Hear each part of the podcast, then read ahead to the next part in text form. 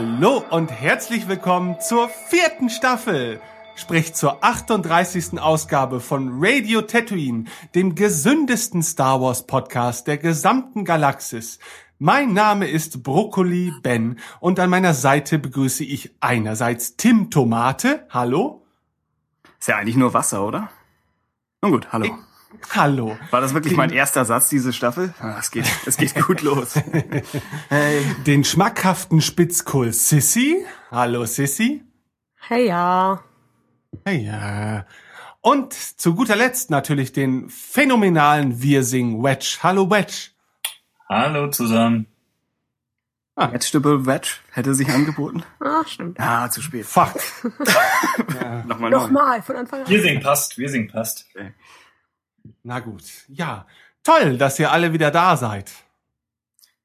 Ja, wir machen das schon seit drei Jahren, wie wir eben festgestellt haben. Und wir haben trotzdem keinerlei Übung erworben in dem Ganzen. Es beginnt rustikal und chaotisch wie immer. Aber jedes Mal, wenn wir das Gefühl da. haben, so langsam käme Routine ins Spiel, pausieren wir einfach mal wieder für drei Monate und äh, vergessen alles Gelernte. Stimmt, ja, es geht nochmal, es geht noch mal von vorne los.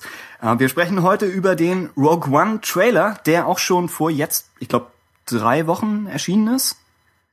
Auch das also schon etwas zurückliegend.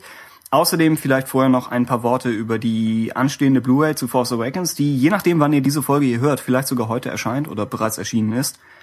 Und ansonsten kommt auf euch heute nicht viel zu. Wir versuchen eine, eine knappe Sendung, was wie immer jemand am Anfang einmal prophezeit haben muss, damit es gnadenlos schiefgehen kann. Ähm, ja, wollen wir zur Blu-ray anfangen oder noch irgendwelche anderen Worte vorweg? Ich möchte mit einer Frage beginnen. Äh, kommt das Steelbook später raus als die normale Version? Ich habe das gar eigentlich nicht. So da. Okay, weil normalerweise ist Amazon ja eigentlich immer relativ frühzeitig mit seinen Lieferungen, oder? Also ich habe gerade eine E-Mail vor wirklich nur fünf Minuten bekommen, dass das Steelbook verschickt wurde. Also. Äh, da muss ich ja gleich mal gucken. Ja. Äh, okay, ja, dann redet ihr mal weiter. Nun gut, all diese Dinge sind theoretisch erhältlich ab dem 28. April. Was auf jeden Fall schon erschienen ist, ist der digitale Download auf iTunes und Amazon und ich glaube den Xbox und PlayStation Plattformen, die dann dazugehören. Der Download enthält in einigen Fällen auch das Bonusmaterial, nur bei Amazon nicht. Und ansonsten wird es wohl einfach der Film sein. Ähm, zum Bonusmaterial gehört vor allem Secrets of the Force Awakens, A Cinematic Journey, was eine ja so 70-minütige Doku ist, die Sissy tatsächlich auf dem einen oder anderen Weg schon gesehen hat. Angenommen, dem wäre so. Möchtest ja. du eine generelle Empfehlung oder Warnung aussprechen? Ähm, also persönlich vom Bonusmaterial ist es auf jeden Fall das Beste, ist halt auch das längste, was da mit drauf ist. Ähm, und ich finde sie persönlich sehr nett. Ich habe natürlich jetzt auch nicht erwartet, dass die jetzt ganz blöd sein wird. Wenn einem der Film gefällt, dann wird einem wahrscheinlich auch das Bonusmaterial in dem Fall gefallen. Ähm, was Star Wars Dokumentation angeht, jetzt nicht unbedingt mein Liebling. Man hat ja schon jetzt so immer mal wieder über auch die ganzen Social Media Kanäle so Ausschnitte daraus teilweise zu sehen bekommen. Und das ist es im Grunde halt auch in einer längeren Version einfach. Und es verfolgt so ein bisschen, dass jeder der Schauspieler und jeder der Charaktere so ein bisschen einzeln, die ganzen Instanzen einmal so durchgesprochen wird.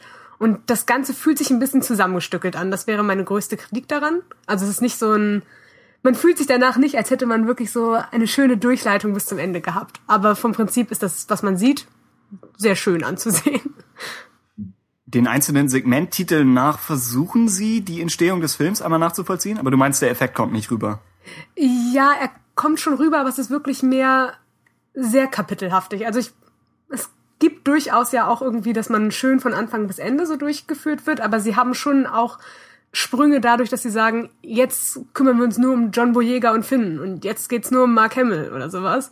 Und okay, ja. ja, deswegen ist es schon so ein bisschen stückelig. Gab's ja. irgendwelche Highlights abseits von Adam Driver? um die Antwort ähm, gleich vorwegzunehmen. Na, ja. Das war schon ziemlich gut. ähm, äh, nein, also im Grunde, was ganz witzig ist, ist halt, dass sie die Dokumentation tatsächlich damit eröffnen, dass sie in die Richtung gehen von wegen, worüber dürfen wir überhaupt reden und so ein bisschen äh, sich ein Spaß aus diesem Embargo machen, dass man ja nichts sagen durfte und dass sie dann immer so sind, na, das jetzt ist die, äh, das ist jetzt die Dokumentation, die erscheint nach dem Film, jetzt dürft ihr alles sagen. Und das ist ganz nett eigentlich, so als Idee. Es gibt dieses eine Interview mit John Boyega, wo er in die Welt hinaus schreit, dass Harrison Ford stirbt. Oder zumindest Han Solo. Genau. Das andere wäre taktlos. Aber genau, es, es muss für die Schauspieler nicht ganz einfach gewesen sein. Ja, wir haben heute erfahren, dass das Making-of-Buch eventuell gecancelt wurde. Nicht per offizielles Statement, aber zumindest über einen verschwundenen Eintrag. Also kann sein, dass das erstmal alles ist, was wir an Making-of bekommen. Was vielleicht etwas schade wäre. Ansonsten, wer Making-ofs mag, im Artbook ist mehr drin, als man erwartet hätte. Als zumindest wir erwartet hätten. Und wir haben in der letzten Buchclub-Folge kurz drüber gesprochen. Ähm, aber auch das Artbook ist, glaube ich, sehr schwer zu finden. Erscheint jetzt nochmal auf Deutsch. Aber auch da gestaltet sich die Vorbestellung und auch der Preis wieder etwas schwierig. Also, naja. An weiteren Bonusmaterialien auf der Blu-ray ist der Table Read, allerdings nur in vier Minuten Länge, also die, die Kurzfassung, nur, nur Mark Hamills Teil. Äh, Practical Creatures, zehn Minuten, dann BB-8, sechs Minuten darüber, wie sie ihn zusammengebastelt haben. Äh, dann zu dem Duell im Schnee zwischen Ray und Kylo Ren. Dann eine ILM Featurette mit acht Minuten. John Williams kommt nochmal zu Wort. Und Force for Change, also dieses, äh, das, das Charity-Programm, das im Hintergrund läuft. Außerdem auf iTunes Dressing a Galaxy über Rays Kostüm. Was dann ja wieder was für dich wäre? Tatsächlich habe ich gehört, dass Kylo Ren auch mit drin sein soll. Also dass nur das, was sie äh, jetzt als Teaser gezeigt haben, hat sich auf Ray konzentriert, aber Ah, es okay. soll wohl mehr sogar noch drin sein. Stimmt, wenn man sagt Dressing a Galaxy, wär's, wär's Nicht frech, nur Ray, wenn genau. es sich über auf Ray bezieht.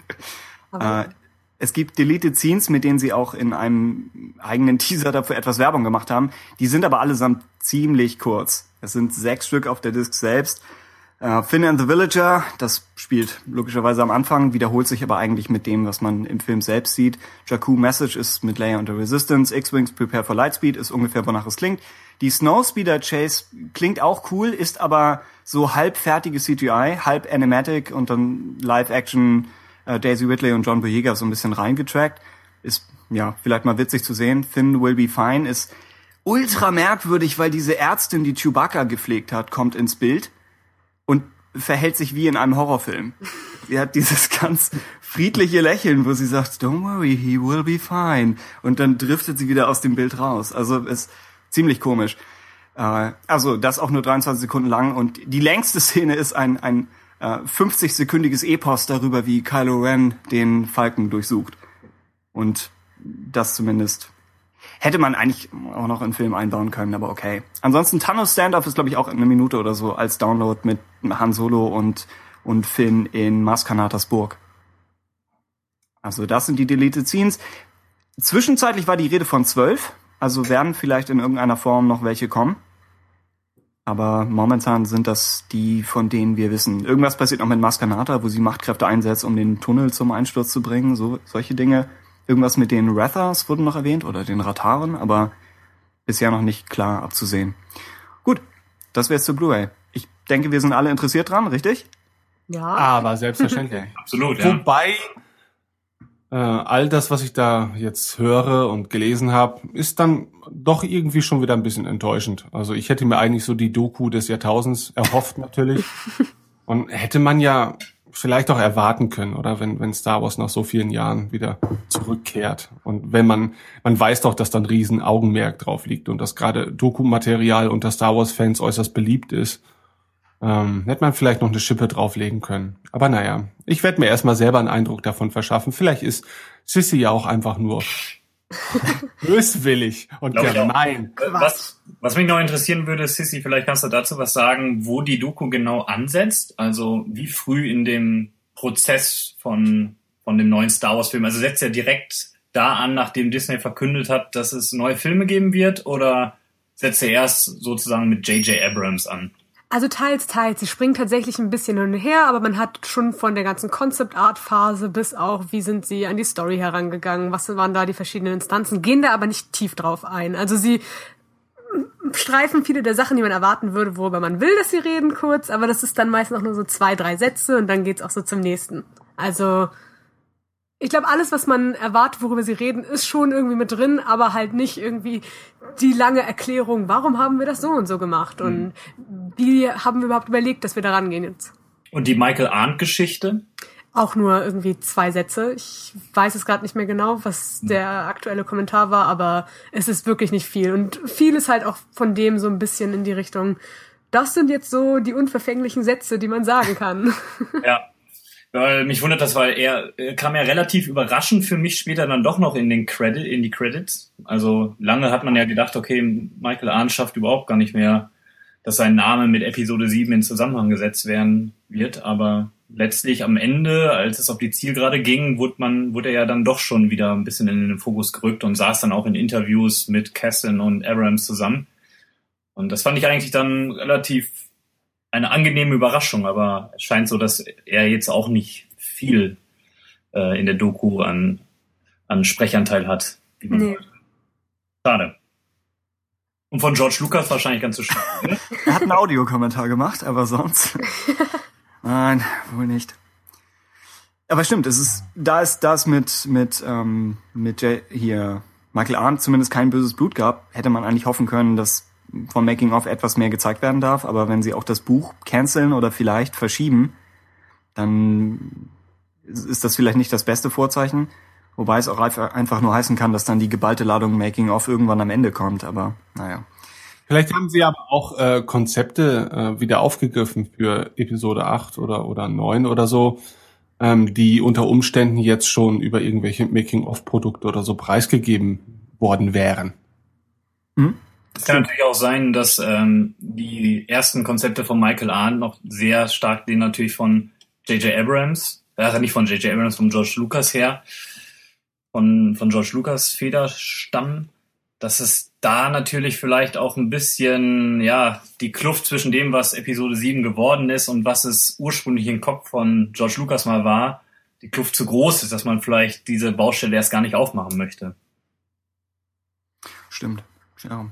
Es ist eine Vermutung, kann natürlich alles Quatsch sein, aber äh, Michael Arndt hat ja, glaube ich, ja in meinem Interview erzählt, dass er irgendwann äh, komplett mehr oder weniger gesagt bekommen hat, dass das alles komplett um, umgemünzt werden müsste und sich dann doch ein bisschen überfordert fühlte. Ja, Michael, Michael Arndt war, glaube ich, vor allem aktiv in dieser chaotischen Phase, wo sie weg von GLs Entwürfen waren, aber noch nichts fixes Neues hatten. Und was von Abrams dann später beschrieben wurde als einfach eine Masse von Ideen, die irgendwo im Raum schwebte, aber nicht wirklich geordnet werden konnte. Und das hat man dann wohl an, an Abrams und Castan gegeben. Ja, hm. Das heißt, wäre die Frage, ob es überhaupt ein, ein Michael Arndt Drehbuch gibt oder ob das nur, ob es immer schon nur eine, eine rein allgemeine Beteiligung am Projekt war. War ein ausführlicheres Treatment nur. Genau, selbst, selbst das wäre schon echt interessant zu lesen. Mhm. Naja. Also vielleicht gibt's ja noch Hoffnung für das Making-of-Buch, aber vorher ist vielleicht erstmal nicht drauf verlassen. Und ansonsten machen wir weiter mit dem äh, Main Event des Abends, dem Rogue One Trailer. Wollen wir kurz ein Segment pausieren, ja? Ich dachte, jemand hat noch eine Meinung dazu, dass äh, The Force ja? Awakens so schlecht bei den Oscars abgesch äh, abge, so. abge, abgedingst hat. Und äh, wir haben uns dazu ja noch gar nicht geäußert und wir haben alle darüber noch gar nicht gesprochen. Und haltet ihr das überhaupt für gerechtfertigt? Hat euch das überrascht? Also ich fand die fünf Nominierungen schon stattlich. Also ich fand es okay und ich fand es auch total angebracht. Äh, sehr gefreut hat mich hat es mich für George äh, für John Williams und dass er keinen gewonnen hat, kann ich allerdings auch etwas nachvollziehen. Gerade im Hinblick auf die Konkurrenz auf Mad Max Fury Road, muss ich sagen, als, der hat mich doch schon gerade ziemlich beeindruckt wegen seiner Art, wie er Action in Szene setzt und wie er visuell auch rüberkommt. Dass ich eigentlich in jeder Kategorie gesagt habe, okay, ja, ich kann nachvollziehen, warum äh, Star Wars hier nur den kürzeren gezogen hat. Mm, ja, ich, ich hätte es mir vorstellen können für die visuellen Effekte noch.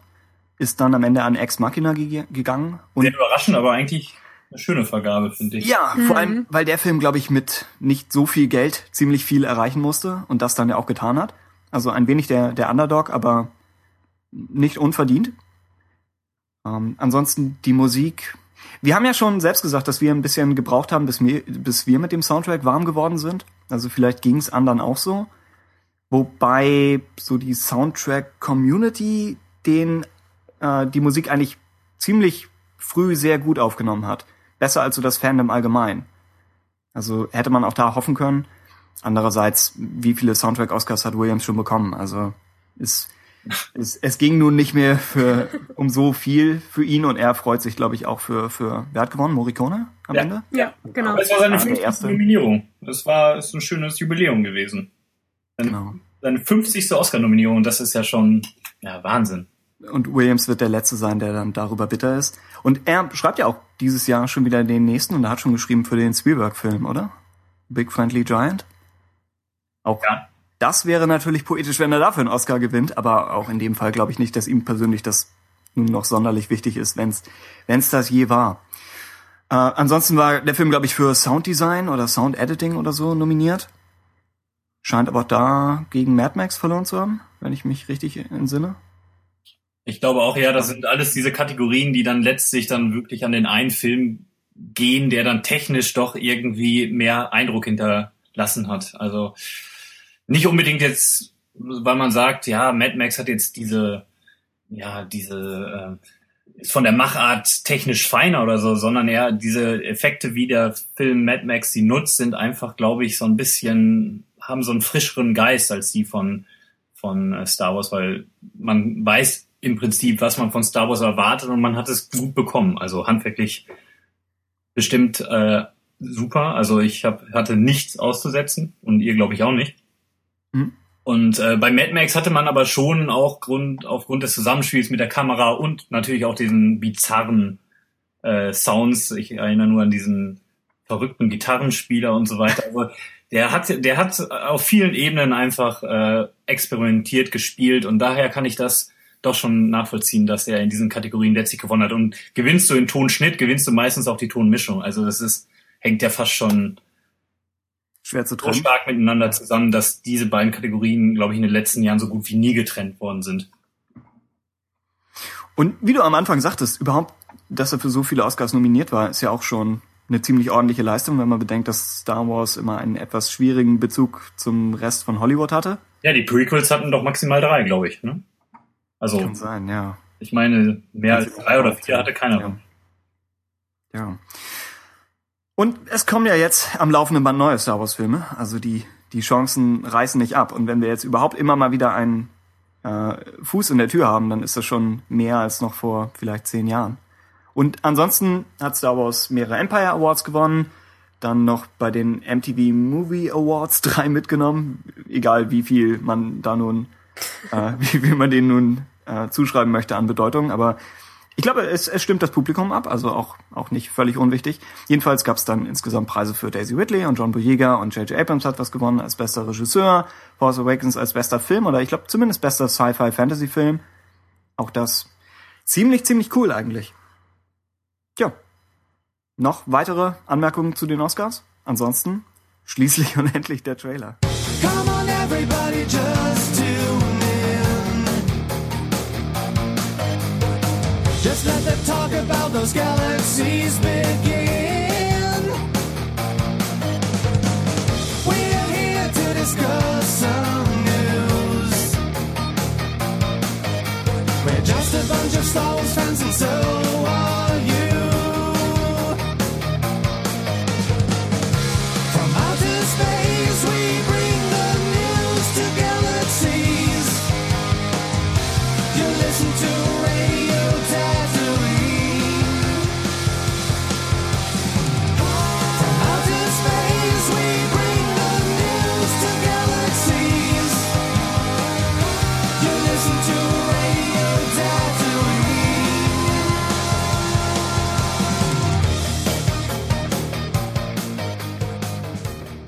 einigen wenigen Wochen hat sich etwas ereignet, von dem wir zuvor nur zu träumen wagten. Der Rogue One Teaser wurde veröffentlicht und ich muss sagen, mich hat er dann doch irgendwie überraschend aus meiner leichten Star Wars Lethargie gerissen. Und äh, als jemand, der so gut wie gar keine Erwartungen eigentlich daran hatte, also schon so eine, so eine neutrale Vorfreude, aber halt mehr auch nicht, muss ich sagen, war ich doch einigermaßen weggefetzt vom Trailer. Ähm, Wedge, wie ging's dir denn so, als du den Teaser das erste Mal gesehen hast? Doch, also die Atmosphäre, die er aufbaut, der hat, das hat absolut bei mir funktioniert. Also Ähm, beim ersten Mal sehen hat er mich doch schon ziemlich gepackt. Und von Mal zu Mal hat er mich dann allerdings ein wenig kälter gelassen. Also erst, der erste Eindruck war sehr gut und danach bin ich dann schon wieder ein bisschen zu kritisch mit den ganzen ins Gericht gegangen. Aber ähm, generell bin ich trotzdem voller Vorfreude auf Rogue One. Und äh, wenn, wenn es geschafft wird, halt diese Stimmung zu transportieren, wie es wie es der Trailer anfänglich bei mir auch geschafft hat, ähm, dann bin ich guter Dinge, dass wir da einen guten Film bekommen. Aber ich habe halt nur ein bisschen Sorge, ja, was die Charaktere betrifft. Und dass ich jetzt noch nicht weiß, wie ich, wen ich im Film, mit wem ich mich im Film am meisten da identifizieren kann. Aber das ist jetzt, glaube ich, vom Teaser noch ein bisschen zu viel verlangt, da jetzt schon ein Urteil darüber bilden zu können. Ja, aber Ja. toll, die Stimmung, die Sirene, äh, die, die Kulissen, natürlich alles wunderbar. Äh, vielleicht wieder ein bisschen zu viel von dem, was man auch schon, ja, dieses, dieses ähm, altbewährte Star Wars Schema aufzugreifen. Also ich spreche da von, von natürlich von den ikonischen Designs wie jetzt die ATSTs oder AT-ATs. Ähm, ja, dass die halt dann alle wieder unterkommen, das ist natürlich so ein bisschen wieder so ein bisschen der Fanservice, den könnte man auch wieder ein bisschen da dann rummäkeln an dem Teaser. Aber andererseits, er spielt nun mal direkt vor New Hope. Also wann kann man so dicht am Original sein, wenn nicht jetzt mit diesem Teaser? Hm? Also ich bin trotzdem nicht ganz so, dass ich sage, ja, ja, ja, das ist der Film, ich kann es gar nicht mehr abwarten. Aber ähm, guter Dinge bin ich dennoch. Ich bin aber generell immer viel zu kritisch, glaube ich. Ich weiß auch gar nicht, woher wir dieses Prädikat haben, ein negativer Podcast zu sein. Also, Ich weiß nicht, aber mir geht es wirklich so, egal welchen Trailer ich sehe momentan. Also es gibt selten was, was mich momentan wirklich irgendwie sowas von reizt, dass ich sage, ich muss ins Kino gehen. Ich habe das Gefühl, dass ich allein von der Machart sämtlicher Trailer mittlerweile so das Gefühl habe, alles gesehen zu haben, dass mich gar nicht mehr so viel packen kann. man ist vielleicht ein bisschen ausgeleiert. Ne? Also ich habe allein aufgrund des äh, für mich damals nicht ansprechenden Trailers ähm, Interstellar nicht geguckt bis vor zwei Wochen. Ja. Und jetzt habe ich ihn einfach mal geguckt, einfach so aus Mangel an äh, Alternativen und muss sagen, das war doch bisher fast das schönste Filmerlebnis in äh, diesem Jahr für mich. Also ich finde den Film grandios und hätte ich vom Trailer vielleicht gar nicht erwartet. Ja, also, also manchmal muss man tatsächlich wirklich sich äh, von Teasern oder Trailern einfach gar nicht so sehr äh, beeinflussen lassen. Gut, macht man ja wahrscheinlich auch nicht. Ne? Aber ähm, sie sind weniger aussagekräftig, als man sich vielleicht manchmal wünscht. Auf der anderen Seite, glaube ich, wünscht man sich gerade bei so Herzensthemen wie Star Wars auch natürlich, dass die äh, Teaser einen nicht allzu viel ähm, in Beschlag nehmen und nicht allzu viel von Handlungen etc. verraten. Ne, Deswegen ist es, glaube ich, sehr schwierig, heutzutage dann den goldenen Mittelweg zu finden. Äh, Ja. ja. Aber irgendwie ist der Effekt bei mir immer sehr schnell verflogen. Also der erste Effekt, der mich so staunen lässt, der verfliegt relativ schnell bei mir. Aber das ist vielleicht auch ein privates Problem, das ich habe mit, mit der generellen Art, wie heute die Trailer gestrickt sind. Ja, deshalb sind wir hier zusammen, damit wir über deine äh, privaten Probleme auch mal sprechen Eben, können. ja, bitte. Ja. Habt ihr denn auch private Probleme mit dem Teaser? Sissy, Tim. Sissi? Ja, also Rogue One ist jetzt bei mir so ein bisschen auch schon im Vorfeld in der ungnädigen Position gewesen, dass ich halt immer noch auch eigentlich sehr auf dem Force Awakens Hype drauf bin. Also momentan würde mich eigentlich Star Wars erscheinungstechnisch nichts mehr freuen als New Republic Bloodlines und Episode 8. Dementsprechend ist es natürlich jetzt auch schwierig, meine Aufmerksamkeit da auf etwas anderes zu bekommen und dann auch noch so lange ohne wirklich viel Informationen irgendwie auszukommen, hat jetzt auch meine Aufmerksamkeit dem Film gegenüber jetzt nicht unbedingt gesteigert. Äh, nichtsdestotrotz habe ich den Trailer natürlich auch gesehen. Ähm, und bin schon mehr positiv überrascht hat. Also hatte schon ein paar Sachen, womit ich jetzt nicht gerechnet habe, dass die mich dann doch so erfreuen würden. Unter anderem eben halt Felicity Jones äh, Charakter, so in der ganzen Aufmachung. Ähm, und zudem auch äh, der Großadmiral Mendelssohn, nenne ich ihn mal. Ähm, Ähm, ja, und dementsprechend, das war cool. Aber ich glaube, für mich ist es momentan auch ein bisschen das Problem, dass mein Blick, was Star Wars angeht, sehr weit in die Zukunft eher geht und zur Sequel-Trilogie hin. Nicht beim Hier und Jetzt. Genau, genau. Und jetzt der, der Sprung nochmal zurück in etwas, was halt natürlich mit Sinnhaftigkeit sehr aussieht wie das, was man schon kennt, ist gerade spontan nicht so groß da. Besonders auch, weil über die Charaktere, die wir jetzt wahrscheinlich äh, demnächst auch mal vorgestellt bekommen, so wenig an Informationen da ist, so dass, wenn ich den Trailer sehe, ich sagen kann, ich finde, dass das nett aussieht, aber vom Prinzip wäre es mir jetzt egal, ob die Sturmtruppen da jetzt, äh, wer, wer war Donnie Yen, sein Charakter, ob sie den nun fertig machen oder nicht, ist mir momentan noch eher wurscht. Das ist etwas harsch, aber okay. Aber ja, dementsprechend mh, es ist mehr Hype da als vorher, aber vorher war halt auch keiner. Dementsprechend, ja. Aber schon eigentlich ein netter Trailer. Aller Voraussicht nach wird es ja auch ein Solo-Film bleiben. Also ich glaube nicht, dass wir Jin Erso dann in einem weiteren Film so schnell sehen werden. Genau, und das ist auch die Frage. Ja, deswegen ist es auch so, was investiert man jetzt darin? Also äh, Eben, vielleicht muss man sie sich wirklich funktionieren und die Charaktere sind, ja, die müssen halt in der Geschichte an sich hoffentlich gut funktionieren. Aber ähm, ja, ich brauche da jetzt kein, kein, ja, keine große Figur, die den ganzen Film trägt, sondern es muss wirklich dieser, dieser Haste-Movie werden, dieses Stehlen des äh, Tode, der Todessternpläne. Das muss absolut in den Fokus geraten, damit mich der Film, glaube ich, bekommt.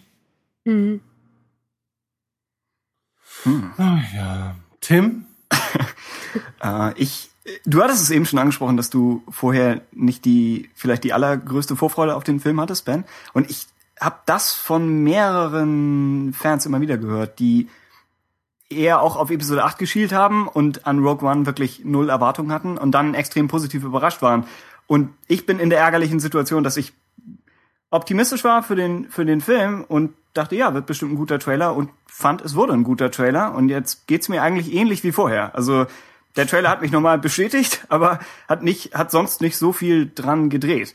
Bei den Force Awakens Trailern war es teilweise ein Auf und Ab von, von einzelnen Shots, die ich mochte und anderen, bei denen ich etwas skeptisch war.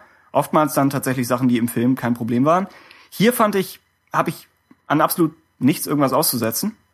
Äh, der Trailer wirkt auch einheitlicher, finde ich, als die TFA-Sachen, was daran liegen kann, dass die Grundstimmung etwas düsterer ist. Aber selbst die Dschungelsachen, also es wirkt alles sehr wie aus einem Guss. Und ansonsten fand ich interessant, dass wir die Teaserphase übersprungen haben. Es gab diesen komischen, na nicht komisch, oh Gott, äh, dieses Moving, Moving Teaser Poster auf der Celebration mit dem Todesstern über dem Dschungelplaneten. Aber das wurde bis heute nicht offiziell wirklich veröffentlicht. Vielleicht um nicht den, den Blu-ray-Start von Mission Impossible Rogue Nation zu sabotieren oder, oder warum auch immer. Jedenfalls ist der erste Trailer, den wir gleich bekommen, sehr konventionell gebaut, was Wedge eben angedeutet hatte, dass wir eigentlich die Hauptfigur serviert bekommen mit diesem klassischen State Your Name for the Record und dann alles, alles, was danach aufgezählt wird. Ich we- weiß nicht, welcher Trailer schon so begonnen hat, aber ich meine, es ist schon so ein, ein halbes Klischee bei Filmtrailern, aber es funktioniert. Dann bekommt sie die Mission und wir bekommen allerlei Action-Szenen serviert und alles, alles funktioniert, finde ich. Also wenig, wenig riesige Überraschungen, aber ein, ein positives Grundgefühl. Und ich mochte den Trailer zu Interstellar, möchte ich dazu sagen. Diese ganzen Chris Nolan-Trailer. Einige davon konnte ich zeitweise auswendig. Äh, den zu Tree of Life tatsächlich kann ich jedem nur empfehlen. Ich hatte ihn eine Weile auf dem auf dem iPod und habe nur das Audio gehört. ist schon ziemlich ziemlich arm eigentlich. Aber äh, Interstellar, diese ganzen die ganzen Nolan-Trailer leben immer davon, dass die einfach einzelne coole Sätze bringen und dann im Hintergrund schraubt sich die Musik so hoch. Es kommt immer dieses I've got kids, Professor. Get up there and save them. So, das ist ja eigentlich der Interstellar-Trailer, aber mit der Hans Zimmer Musik im Hintergrund funktioniert es. Und hier ist es ein bisschen äh, harmloser von den Sätzen her. Äh, was, was Forrest Whitaker am Ende sagt, ist ein bisschen Dark Knight-mäßig in den Themen, die es anspricht. Aber auch das, mh, ich habe nichts Konkretes dran auszusetzen. Also ja, allgemein, keine Ahnung, acht von zehn. Wir haben diesmal keine Punkte gemacht, vielleicht schlauerweise.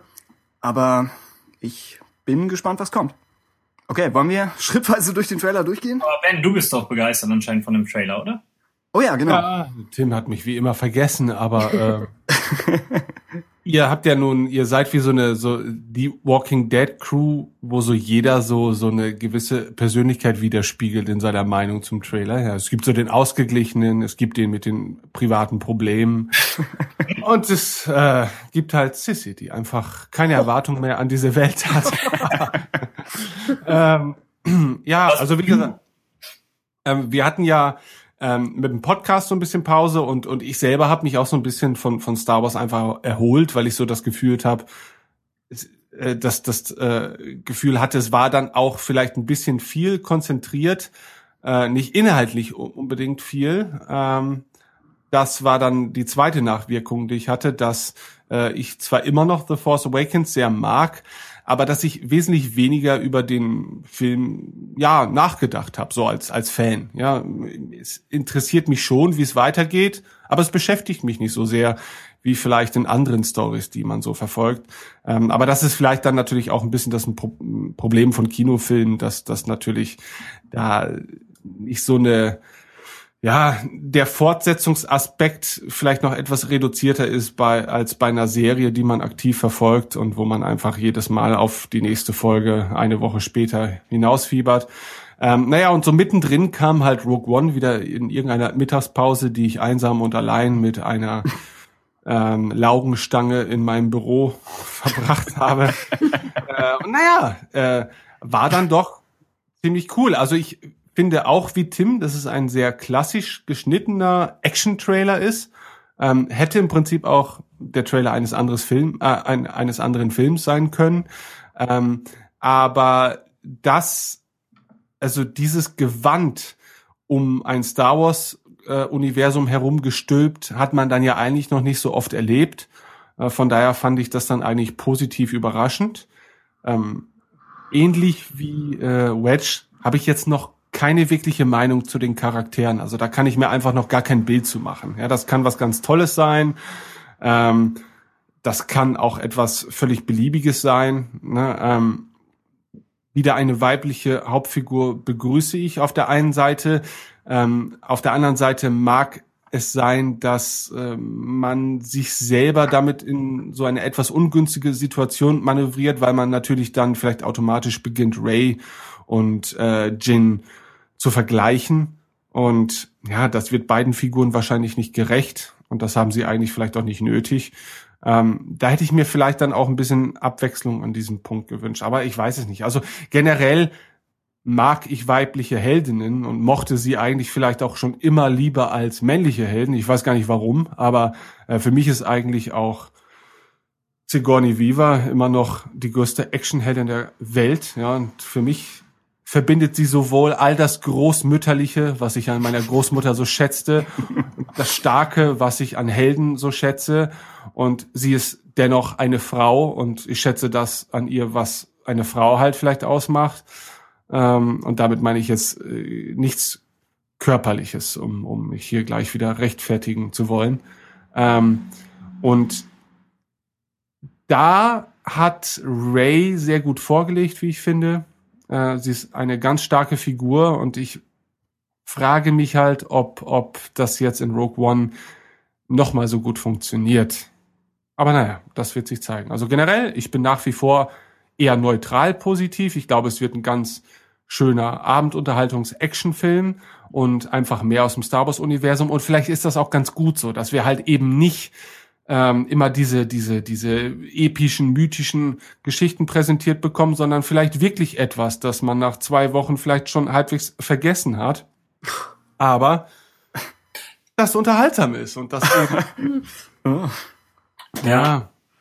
Vielleicht ist mein Problem, dass er einfach, einfach zu klassisch ist vielleicht und dass ich gesagt, dass ich mir vielleicht gedacht habe, dass bei diesem Spin-off-Film, bei den Star Wars Story-Filmen, dass dort halt die künstlerische Freiheit ein bisschen auch von der Erzählung her größere, ja, größere neue Wege geht. Einfach vielleicht halt nicht diesen, ja, diesen, den typischen Aufbau, den man folgt einem Charakter und äh, wächst mit diesem Charakter in die Aufgabe hinein, die man letztlich dann bewältigen muss.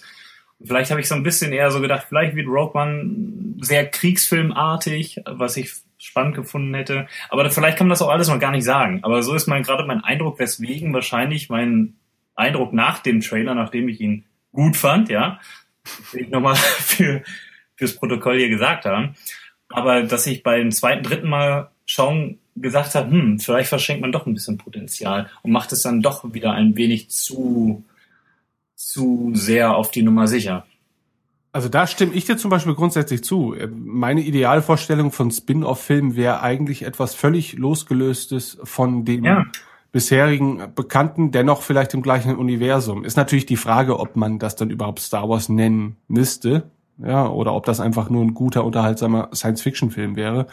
Ähm, aber allein das Gefühl, dass es sich halt irgendwie im gleichen Universum äh, abspielt, würde mir persönlich eigentlich schon reichen. Ja, und dann kann man meinetwegen auch die Geschichte irgendeiner Schmugglerbande auf einem Planeten namens äh, Timodia Sissy 43 nennen, äh, äh, erzählen. Und das wäre okay. Ja, also ähm, ich, das trägt, finde ich, der Vielfalt des Universums einfach auch nur bei. Und da hätte man, oder da kann man meinetwegen auch in Zukunft durch sämtliche Genres hindurchwildern. Ne? Im Moment bin ich da so ein bisschen frustriert davon, dass man sich an so ja, gefühlsmäßig ausgelutschten Themen wieder vergeht. Ja, also ich muss wirklich kein Han Solo, Young Han Solo Film haben. Ich, Han Solo ist eine tolle Figur, aber auf diesen Film bin ich eigentlich null gespannt. Nicht, weil es mich nicht interessiert, was in seiner Vergangenheit stattfindet, aber wenn man schon die Wahl hat, was völlig Neues zu machen, dann doch bitte nicht Han Solo oder Boba Fett. Ich bitte euch, Boba Fett. Ja? Das wurde ja nun auch eventuell verschoben. Ja. Äh, Da bin ich bei dir. Ja. um, oh, hart. Aufgefallen, dass ich hier völlig der Ausgegrenzte bin. Oh ja, Wedge. Wir können den Trailer ja mal wieder, wir können uns ja selbst mal wieder hypen, indem wir den Trailer durchgehen, oder? Ich wollte kurz vorweg sagen, ich, also prinzipiell stimme ich euch zu, dass, dass wann immer Star Wars im Kino oder überhaupt einem visuellen, in einem visuellen Medium unterwegs ist, hätte ich es eigentlich ganz gerne, wenn sie neue Welten zeigen. Aber in diesem Fall, wo es der erste Spin-off-Film ist, denke ich, sie haben schon auf alle bekannten Charaktere verzichten müssen, von der ruhmreichen Mon Mothma einmal abgesehen, und sie wechseln auch das Genre. Das heißt, alles, was sie noch direkt mit Star Wars verbindet, ist das Setting. Und eben, dass wir diese AT-ATs haben und den Todesstern. Und da kann ich schon verstehen, dass sie sagen, wir müssen diese klassischen Star Wars Dinge, die Dinge, die wir zeigen können, müssen wir zeigen und wir müssen sie auch im Trailer zeigen, um deutlich zu machen, dass hier ist immer noch Star Wars. Zumindest fürs erste Spin-off. Ob nun danach Han Solo sofort kommen muss, okay, ist, ist vielleicht die Frage. Andererseits, wenn Episode 8, wie versprochen, uns so viele neue, bizarre Welten zeigt, dann freuen wir uns danach vielleicht auch wieder über irgendwas altbekanntes, in dem Han Solo noch lebt. Unternehmerisch hast du natürlich vollkommen recht. Ja, also, äh, aber das ist halt natürlich immer das Traurige an den ganzen Dingen. Ja, also natürlich müsstest du jetzt vermutlich auch, wenn du jetzt feststellst, dass Rogue One ein absoluter Kassenschlager wird und auch wenn es so ein One-Shot äh, sein soll, naja, das lässt sich relativ schnell ändern wieder. Ja, wenn man sieht, okay, das Konzept funktioniert so gut und alle schreien nach einer Fortsetzung, warum nicht? Bringt Geld ein. Und ähm, Aber wie sieht die Fortsetzung zum... Gut, sie könnten die Pläne vom nächsten Todesstern klauen, aber gab es nicht sogar, gibt's nicht sogar Titanic 2, aber das war dann so ein Fer Fernsehfilm oder sowas. Also ähm, Leute werden einen Weg finden, ja, um das irgendwie rechtfertigen zu können. Ja, stimmt. Und Aber mich würde es nicht wundern, wenn hier sogar Leute sterben von den Hauptfiguren. Weil sie es machen können und weil sie uns einen Kriegsfilm versprechen. In Godzilla ist auch jemand relativ kritisches gestorben. Nicht Godzilla, das wäre ziemlich mutig. Aber ich trau's den Machern schon zu. ja, aber welche Bedeutung hat dann der Tod einer solchen Figur innerhalb eines Filmes? Ne? Also das ist dann Nein, ich meinte, dass es das Spin-off vielleicht schon canceln könnte. Angenommen, Felicity Jones überlebt den Film nicht. Dann ist es halt Rogue 2 und äh, dann ist es halt ein anderer aus der Crew. Also ähm, da sehe ich jetzt das kleinste Problem. Also ich glaube schon, dass, dass wir nicht mit einer Fortsetzung von Rogue One in irgendeiner Form rechnen können. Ich glaube, das wird sich dann aufs Expanded Universe dann irgendwie verlagern. Es gibt auch zu viel anderes, was sie machen können. Gerade jetzt, wo die Obi-Wan Kenobi-Gerüchte nochmal neu aufgekommen sind. Ja, da bin ich zum Beispiel ganz, ganz, ganz heiß drauf. Ja. Ich glaube Ja. fast jeder, oder? Ja, ich glaube, als, auf jeden anderen Spin-off-Film. Auf Episode und 8 und auf diesen Spin-off-Film mit Kenobi. Das sind so sozusagen meine beiden. Ja, Aber nur mit? Ewan McGregor. Ja, er nur ist mit doch auch so Ewan heiß McGregor. drauf. Wenn Ewan, glaub- ja, wenn der nicht mitspielt, dann, dann ist das für mich alles gestorben. Ja, Absolut. dann, dann muss da aber auch was ganz schief gelaufen sein. Ja, ich meine, wenn er will, wenn alle anderen wollen, warum? angeblich haben sie doch schon geredet und Eben. McGregor sagte, eingesprochen für Ja. Force Awakens. Also McGregor sagte, er durfte, er darf nichts drüber sagen oder er ist nicht, sich nicht sicher, was er sagen darf und das heißt normalerweise, es gibt was, was zu verbergen. ja, dieses Collider-Interview ist das, glaube ich. Ne? Genau. Ja. Ja. Irgendwas wird sein. Selbst der Han Solo Spin-off-Film. Ich muss jetzt echt Stück für Stück jedes einzelne Spin-off aus, aus dem Mist hier rausziehen. Aber äh, auch, auch in dem Fall, Han Solo fand ich in Force Awakens äh, witziger und einfach unterhaltsamer als erwartet, was viel auch an Harrison Ford liegt, okay. Aber auch Kerstin hat ihn, auch nach all den Jahren, nochmal vernünftig geschrieben. Dann sind die beiden Leute hier vom Lego-Film am Werk. Auch das könnte funktionieren. Und am Ende wird dann, wie Ben sagte, vielleicht kein Film rauskommen, der für die Ewigkeit erinnert wird. Aber etwas Unterhaltsames für den Kinoabend vielleicht schon. Und speziell im Vergleich zu Force Awakens, wo ich zumindest im Kino saß und, und wirklich angespannt war, weil ich dachte, was, wenn das hier schief geht? Oder nach jeder Szene fragst du dich, okay, bis hierhin gut, aber was, wenn die nächste absagt? Ja, ja. Und bei Han Solo geht's um nicht so viel. Einigen vielleicht schon, aber das gleiche bei Rogue One. Ich kann mir da wirklich vorstellen, im Kino zu sitzen und sich ausnahmsweise keine, keine Sorgen um die eigene Existenz machen zu müssen, sondern einfach nur einen Film zu sehen. Und am Ende sagen wir vielleicht, ja, war jetzt, war okay, aber es wird dann okay sein auf eine, auf eine wirklich angenehme und sympathische Art. Da müssen wir uns halt alle mit anfreunden. Ne? Also äh, wenn wir alt und klapprig sind, dann hab zumindest ich noch zwei weitere Star Wars Filme erlebt und äh, Sissy vielleicht 40.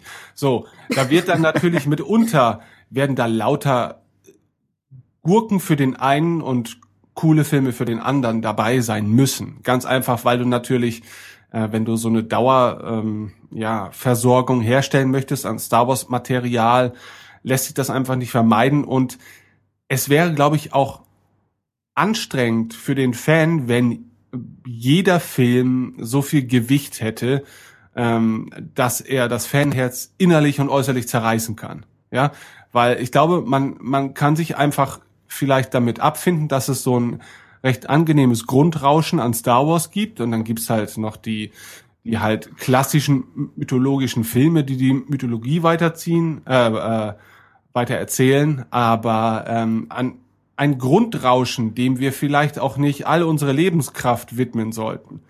Daran muss man sich einfach gewöhnen. Und das wird mir mit Sicherheit auch erstmal schwierig fallen, aber an sich ist daran jetzt noch nicht so viel Negatives. Nur das Problem natürlich bei solchen Spin-off-Filmen wie beim Han Solo-Film ist halt noch, dass es halt eben, ähm, naja, die großen Figuren äh, betrifft, die wir halt seit Jahrzehnten lieben und schätzen. Und man da halt immer noch ein bisschen Angst hat, dass da irgendwas ja, verbockt wird. Ja. Sobald man etwas unabhängiger wird, ist es ja egal. Ja, dann ist es halt eine Story über einen Gemüsehändler und die ist kacke. Aber mein Gott, ich interessiere mich halt ja nicht für den Gemüsehändler und das war's. Ja. Mhm. Ja, Andererseits will man das Risiko ja auch nicht zu gering halten. Also Ja. irgendwas sollte man ja schon versuchen. schon klar, bei den Spin-off-Filmen gibt's weniger zu verlieren. Das ist, glaube ich, klar. Ja. Also wenn Episode 8 ein totaler Reinfall wird und dann glaube Genau. ich, dann hat das, dann hat die Marke Star Wars ein wesentlich größeres Problem, als wenn jetzt ein Han Solo-Film oder Rogue One-Film nicht die Erwartung erfüllt. Wobei sie immer noch wahrscheinlich zehn Reinfälle überleben könnte und dann einfach nur ein paar Jahre pausieren müsste. Aber genau, bei Episode 8 werden wir wahrscheinlich wieder sehr viel nervöser im Kino sitzen. Absolut, weil der zweite Teil natürlich dann auch sehr richtungsweisend ist, wohin die Trilogie geht und wohin es letztlich dann auch mit der ganzen Saga geht. Und das ist natürlich schon, da wiegt die Krone um einiges schwerer. Andererseits Ryan Johnson. Mhm. Es, Ja, es also kann funktionieren. da Oh. ganz optimistisch. Genau. Es, es verspricht ein, ein fremdartigerer und düsterer Film zu werden und danach dann wieder so eine Comedy-Sache mit Han Solo zu kriegen, finde ich, klingt auch vom, äh, vom Pacing her gar nicht so schlecht. Und danach dann Episode 9 mit dem, mit dem Ende der Trilogie, was dann ja vielleicht auch wieder etwas gewichtiger und bedeutungsschwerer wird. Also wenn sie diese Standalone-Filme gut einteilen, dann werden die das Franchise bestimmt irgendwie bereichern. Aber Ich glaube, unter der Erklärung könnte ich mich sogar damit abfinden. Also wahrscheinlich ist es für mich echt größtenteils dieses, dass ich immer was Bedeutungsschweres haben möchte, sobald Star Wars draufsteht. Also was für mich irgendwie dann sehr dramatisch und eben in die Richtung geht der Episodenfilme. Aber ja, wenn man über die Jahre etwas versorgen möchte, dann stimmt das wahrscheinlich auch, was Ben gesagt hat. Das dann ist es ganz schlau, irgendwie nicht zu sagen, man kriegt immer nur den Hauptgang, sondern kann auch mal mit einer Vorspeise leben. Ja, und alles, was in den Spin-offs passieren wird, wird immer noch gewichtiger sein als das, womit wir uns im Buchclub rumschlagen. Wobei ich mich dir anschließe, dass ich mich wirklich auf Bloodlines freue oder Genau. Bloodline. Also da, das, das wird ziemlich interessant. Die Geschichte geht ja, wenn sie den Büchern ein bisschen vernünftiges Material zuspielen, dann geht die Geschichte ja auch außerhalb der Filme durchaus weiter. Kurzer Einwurf, gerade Ja. auf StarWars.com, Ryan Johnson hat Input bei Bloodlines gehabt. Oha, okay. Interessant. Die Stimmung steigt. Gut. Ganz kurz, wer schreibt jetzt eigentlich das Drehbuch äh, für Episode 9? Ist das, steht das fest? Gute Frage. Ich glaube, Ryan Johnson hat ein Treatment gemacht. Hm. Ja. Ursprünglich war es mal, als sie ihn an Bord geholt haben, hieß es, er schreibt für acht und er schreibt zumindest ein Treatment für neun. Aber ich weiß nicht, wer davon fix das Drehbuch schreibt. Das ist nämlich auch mein, äh, mein letzter Wissensstand. Ich dachte, er hätte sich vielleicht was getan und ich hätte es verpasst. Ich weiß von nichts. Ben? Nein. Also, also bei IMDb steht Derek Connelly und Ryan Johnson. Ist Was Derek. auch immer das Hm. Okay. sagen hat. Nun ja, wir, wir werden das vor der großen Episode 8 Besprechung sollten wir das recherchieren. Ja. Und vielleicht, vielleicht kommt es ja noch raus.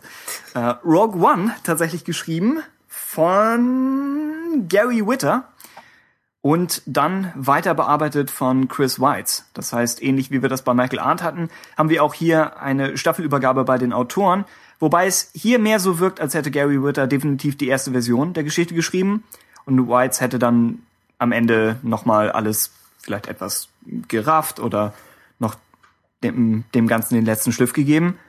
Also auch hier wieder mehrere Autoren, aber hoffentlich trotzdem eine, eine konstante Richtung im Film drin.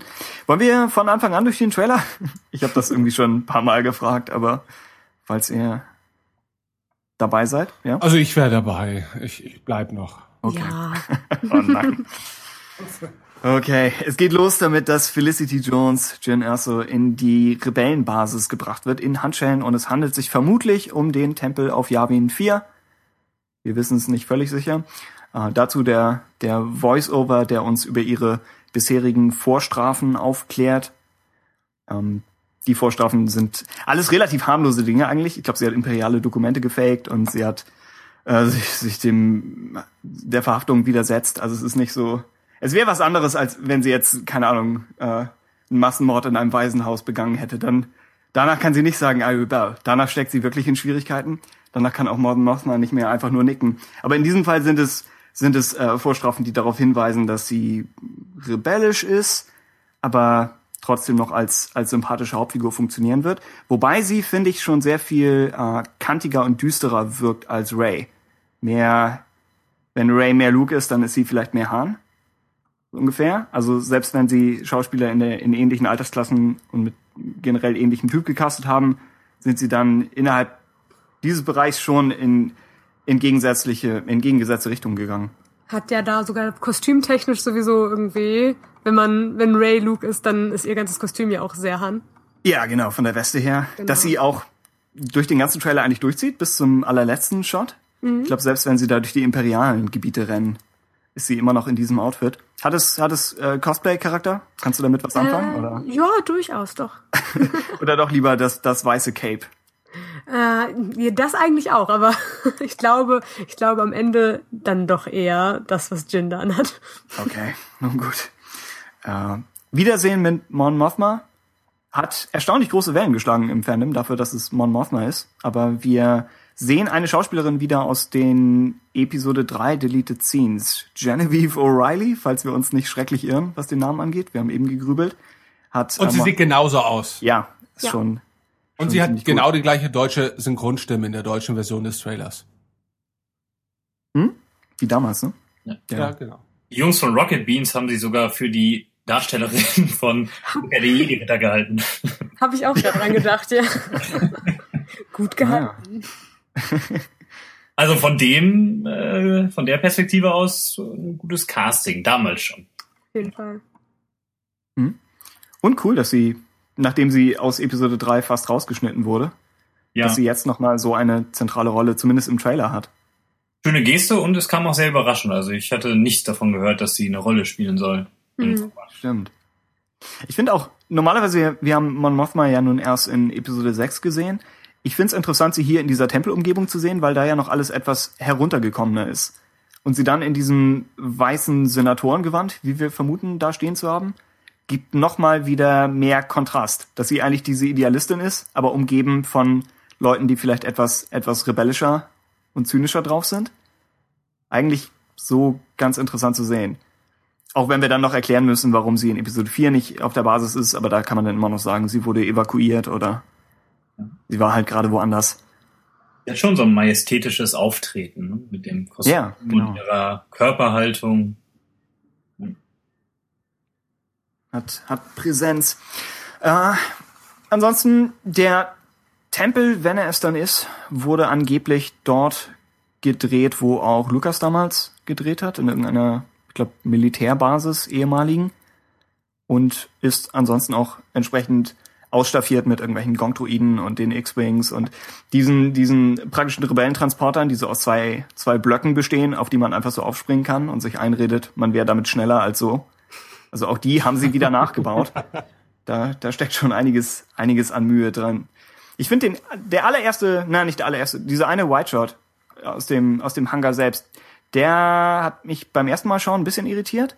Vielleicht weil so viel Licht im Spiel ist. Er wirkt ein bisschen fanfilmmäßig, um es ein einziges Mal gesagt zu haben. Aber es gibt objektiv nichts, was einen daran stören könnte.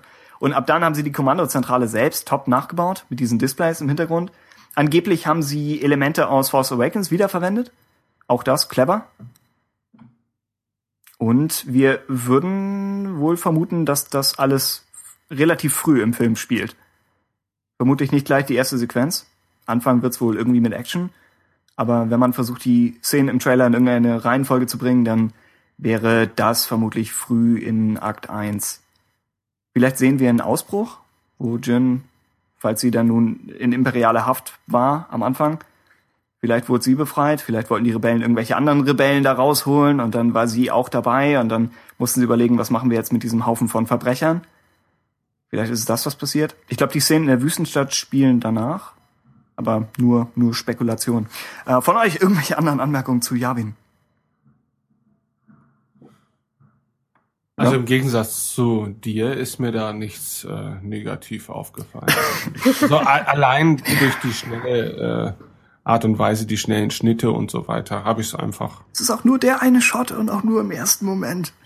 Ja, ist schon gut. Ah, okay. Das ist, die Hate-Mail wurde schon geschrieben. ist schon, schon zu spät, um es wieder zurückzunehmen. Ah, Okay, das ist Yavin 4. Reingeschnitten sind Sequenzen aus dieser Slum-Wüstenstadt. Im Trailer wirkt es fast ein bisschen so, als würde es vorher spielen. Als wären das äh, Jins bisherige Vergehen. Aber ich würde vermuten, dass es danach spielt, weil man unter anderem, glaube ich, Diego Luna im Hintergrund mal kurz sieht. Und auch diesen Druiden, der, wie gerüchteweise sich vermuten lässt, von Alan Tudyk gespielt wird. Und das könnte dann eher darauf hindeuten, dass die Wüstenstadt, dass das schon Teil der Rekrutierungsmission ist. Wenn wir im klassischen Heist, äh, Heist-Movie-Stil damit anfangen, ein Team zusammenzustellen, dann könnte auch das noch irgendwo Mitte Akt 1 kommen. Könnte sein. Ja? Spreche ich hier mit mir selbst? Ist das, ist das der Fluch unserer neuen Aufnahmetechnik? Wir können die Folge aufnehmen, aber nur mit dir. Das war drei Jahre nicht anders, Tim. Naja. Also, ach so, Diego Luna, da er nun auch schon seinen ersten Close-Up hat im, in der Rebellenbasis. Was haltet ihr von ihm? Ich finde sein Gesicht ein bisschen schwer zu lesen in der einen Szene. Ob er nun amüsiert ist oder eher etwas genervt, dass wir jetzt mit solchen Typen zusammenarbeiten bei der Rebellion. War schwer einzuschätzen. Den Rangabzeichen nach ein Captain. Wir wissen seinen Namen nicht. Gerüchteweise Cassian Willix. Vielleicht aber auch nicht. Vielleicht Diego Luna, eigentlich der coolere Name. Was Ja, sie ihm auch geben, wird eine Verschlechterung sein. Es gab ja schon die ersten, die irgendwie meinten, dass er vielleicht äh, Cass Dameron sein könnte. Cass Damon. Okay, das ist noch schlechter. Ja, ne? Cass Damon. Aber, aber Poe Damons Eltern sind ja eigentlich schon im, im Kanon vergeben, oder? Eben, genau. Und deswegen fällt er auch raus. Denkt ihr, er ist Biggs? Wahrscheinlich Nein. nicht. Ja, nein. Wäre komisch. Aber wir hatten es damals beim ersten Teaser-Poster, also sollte man es erwähnen. Es gab die andere, die andere Theorie, dass hier Ben Mendelssohn, also der, der Typ in Weiß, dass er Yularen sein soll. weil die beide halt eine weiße Uniform anhaben. Aber es funktioniert nur, wenn, wenn Mendelssohn sich einen, einen Schnurrbart stehen lässt innerhalb der nächsten paar Tage. Weil, weil die Pläne gestohlen wurden, musste er undercover gehen. Also ja, es gibt all diese Theorien und dass, dass äh, Jin Rays Mutter ist, wo selbst Daisy Whitley schon kommentiert hat. Nein. Mit angemessener Belustigung. Ja, ich glaube nichts davon. Aber gefühlt mäßig, gefühlt kommen ja nur noch Fantheorien gerade so ins Web, oder? Also Ja, da ja, wird die Frage- mal rumspekuliert. Das, also, Wäre echt die Frage, ob es mehr ist als, als früher. In den Prequels hatten wir es nicht so viel, weil alle die Prequels durchschaut haben, bis auf mich. Äh, aber ich glaube, nach allem, was man damals so hört, zwischen Episode 4 und 5 und dann nochmal 5 und 6, Ich meine, wenn jeder, vielleicht. Ja, wenn jeder die Möglichkeit hat, seine Fantheorie zu twittern, warum dann auch nicht? stimmt. Jetzt sind jeder, die jeder zweite YouTuber findet irgendwie was Neues im Hintergrund und ähm, kriegt daraus eine große Theorie. Vielleicht machen sie das ja so wie, wie bei Sherlock. Ja, da war ja, da gab's ja nach Staffel 2 auch vier Milliarden Theorien und die wurden dann alle in der ersten Episode von Staffel 3 einmal aufgegriffen und dann wieder vom Tisch gewischt. Stimmt, das war, das war die letzte Folge, die ich gesehen habe. Dann habe ich gesagt, bis War auch, hierhin. war auch die letzte gute Folge. Ach, okay. Na, so habe ich die Serie in guter Erinnerung zumindest. Äh, achso, Diego Luna, habt ihr zu ihm noch irgendwas? Er ist so ein bisschen die Nummer zwei im Trailer, habe ich das Gefühl. Während wir nicht viele Shots vom Team insgesamt bekommen, ist meistens, wenn Jin irgendwo durch die Gegend rennt, ist Diego Luna nicht weit. Er hat einen kleinen Kopf. Das stimmt. Das war, ich habe mich schon gefragt, wer es anspricht. er hat keinen kleinen Kopf. Das ist Doch, doch, doch, ganz doch. normal. Das ist auch nicht wertend gemeint. Er ist einfach sehr klein. So wie ein Daumen ungefähr. Man sieht ihn neben Kampfläufern. Vielleicht, vielleicht hilft das nicht.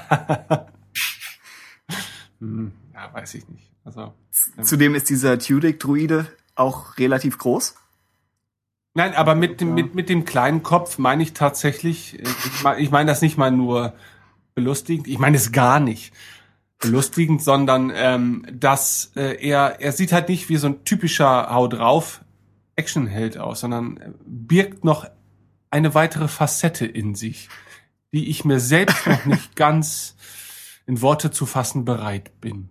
Also Die, du die meinst, weitere Facette ist, dass er einen kleinen Kopf hat. er ist das kleine Köpfchen des Zweiergespanns. Also Ja, genau. Ist ja so frech, wenn sie ihm, wenn sie für den fertigen Film seinen Kopf digital verkleinern und es ihm nicht sagen.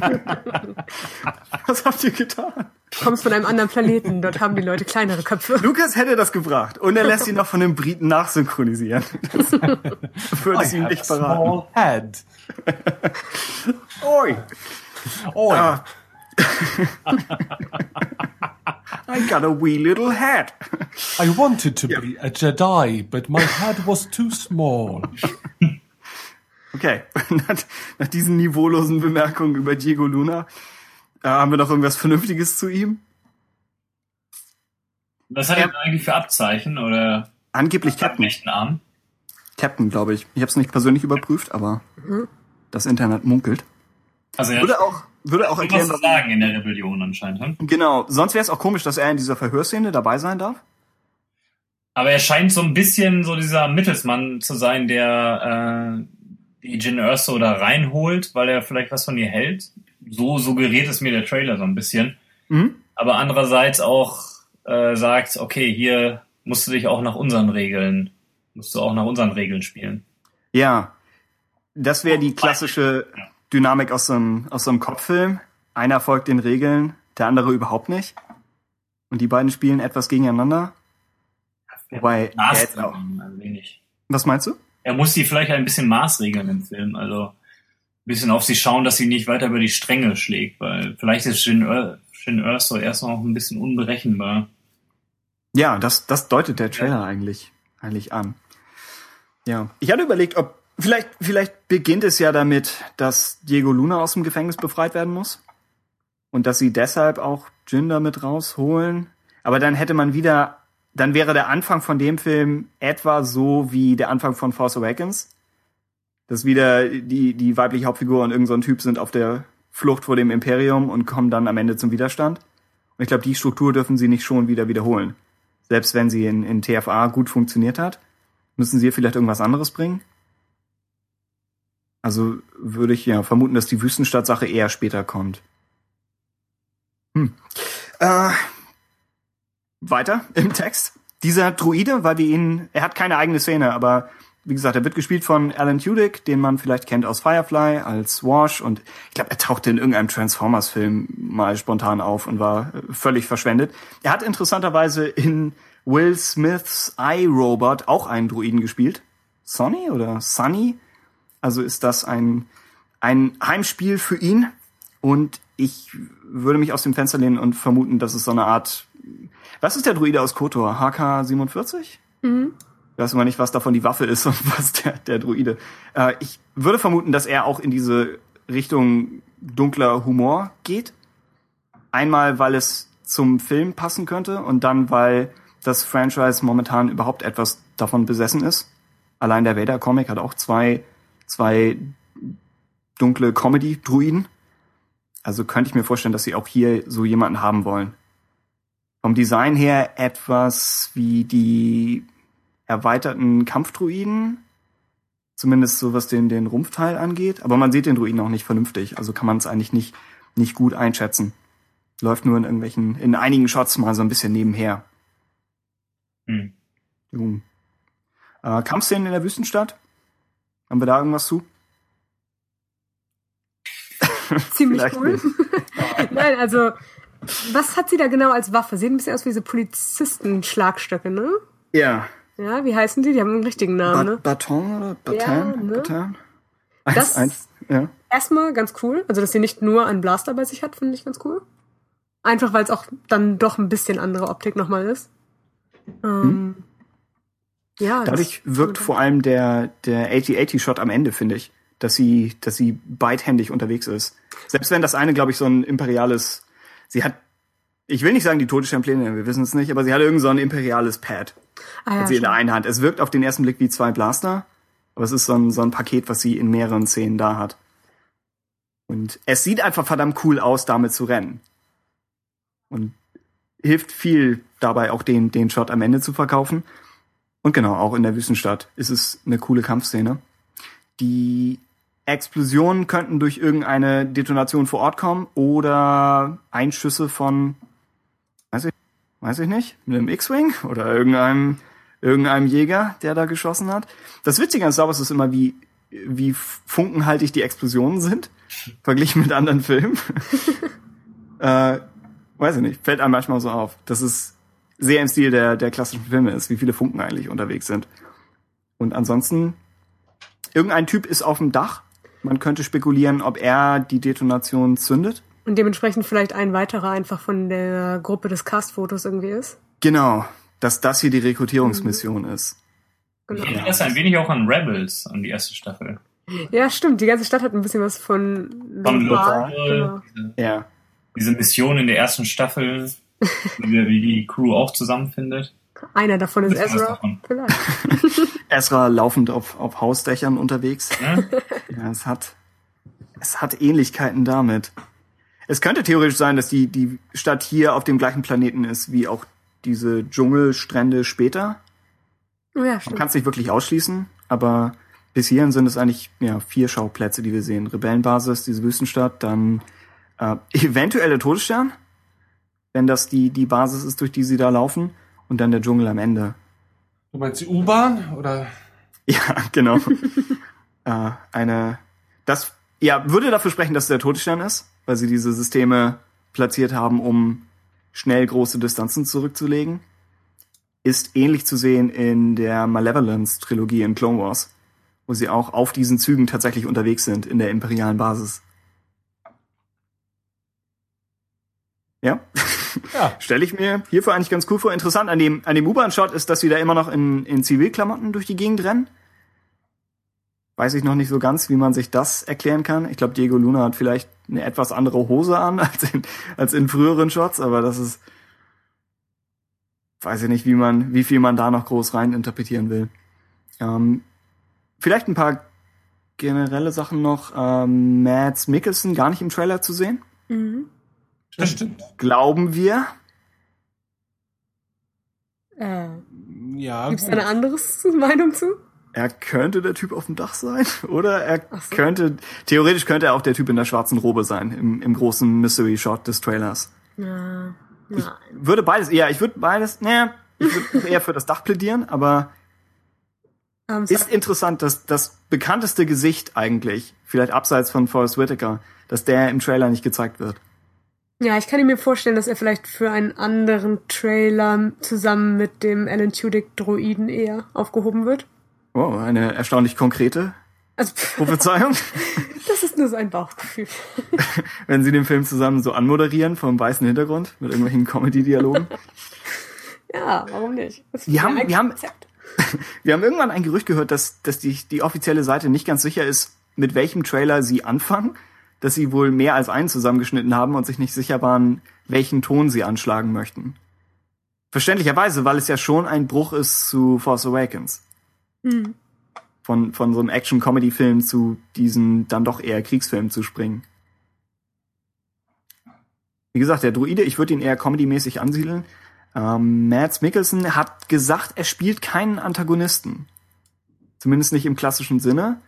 Das hat, haben schon etliche Bond-Schurken vor ihm gesagt. Also ist die Frage, wie, wie viel das, vielleicht auch er selbst als Bond-Schurke, also ist immer die Frage, wie, wie viel das noch bedeutet. Aber ich würde dann auch vermuten, dass er irgendeinen grauen Charakter spielt. Der Glaube zwischen den ich Fronten. auch dementsprechende Gerüchte irgendwie. Also nicht, dass ich jetzt abrollen möchte, aber passt da auf jeden Fall rein von der Aussage zu den Gerüchten. Okay, ja. Ja, entweder. Jetzt, die Schwierigkeit ist immer, ich weiß nicht, welche Gerüchte ich selbst gehört habe.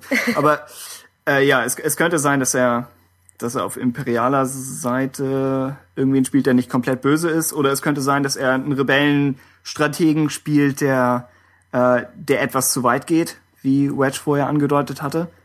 Also es gibt ja vermutlich Grau auf beiden Seiten.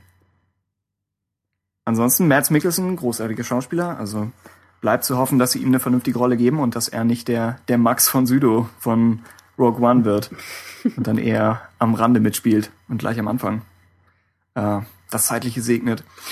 Äh, habt ihr habt ihr irgendwelche Highlights aus dem Trailer? Ich versuche immer noch irgendwie hier ein Gespräch aufzubauen. Was ist sonst so in eurem Leben passiert? Um ehrlich zu sein, ist es so ein bisschen wirklich diese U-Bahn-Stationsszene, weil Gut. die hat mir so einen Einblick gegeben äh, von Star Wars, was relativ neu ist. Es wirkt relativ vertraut, weil jeder kennt halt so eine popelige U-Bahn. Mhm. Und trotzdem ist es dann aber in diese, in diese Architektur des Todessterns eingebettet. Und dann hat man halt noch diese Bilder dieser Panik, wie die äh, Sturmtruppen davonlaufen und äh, Urso und äh, der Trupp ebenfalls. Der hatte, der hat irgendwas ausgelöst bei mir. Also irgendwie mochte ich diesen Shot sehr gerne und natürlich auch der Todesstern. Das war, ist natürlich eine schöne Einstellung, wie dann der, wie dann der Schatten so langsam äh, enthüllt, was für ein Monstrum das ist und dann der Laser eingesetzt wird. Das sind schon zwei große Bilder. Und man kann sich bei dem Shot gut vorstellen, dass er vom, vom Macher des letzten Godzilla-Films stammt, finde Ja. ich. Weil er mit Maßstab gut arbeitet. Auch mit den Sternzerstörern im Hintergrund und dass sie erst dichter beginnen und dann. Und die Sternzerstörer sehen wirklich so richtig beleuchtet aus wie aus The New Hope. Also dieses Ja. eigentlich zu helle. Es gibt, es gibt dieses coole Reaction-Video von ILM, wo sie auf, Ja. wo sie haben mehrere YouTube-Videos zusammengeschnitten und die ILM-Leute um, ich glaube, John Knoll herum sehen sich das dann an. Und einer der YouTuber lässt die Phrase fallen, Accurate Spacelight. Und ILM ist äh, sichtlich begeistert und, und völlig zu Recht. Es hat dieses, das, der Sternzerstörer wird da, wo das Licht trifft, wird er heller, als er eigentlich werden dürfte. Was so ein bisschen, glaube ich, diesen Plastiklook hat. Hm. Oder als ob fast, fast Licht durch das Metall durchdringt. Weil er da fast weiß ist. Aber es ist, also für mich war das der beste Shot im Trailer. So rein, rein emotional gesehen.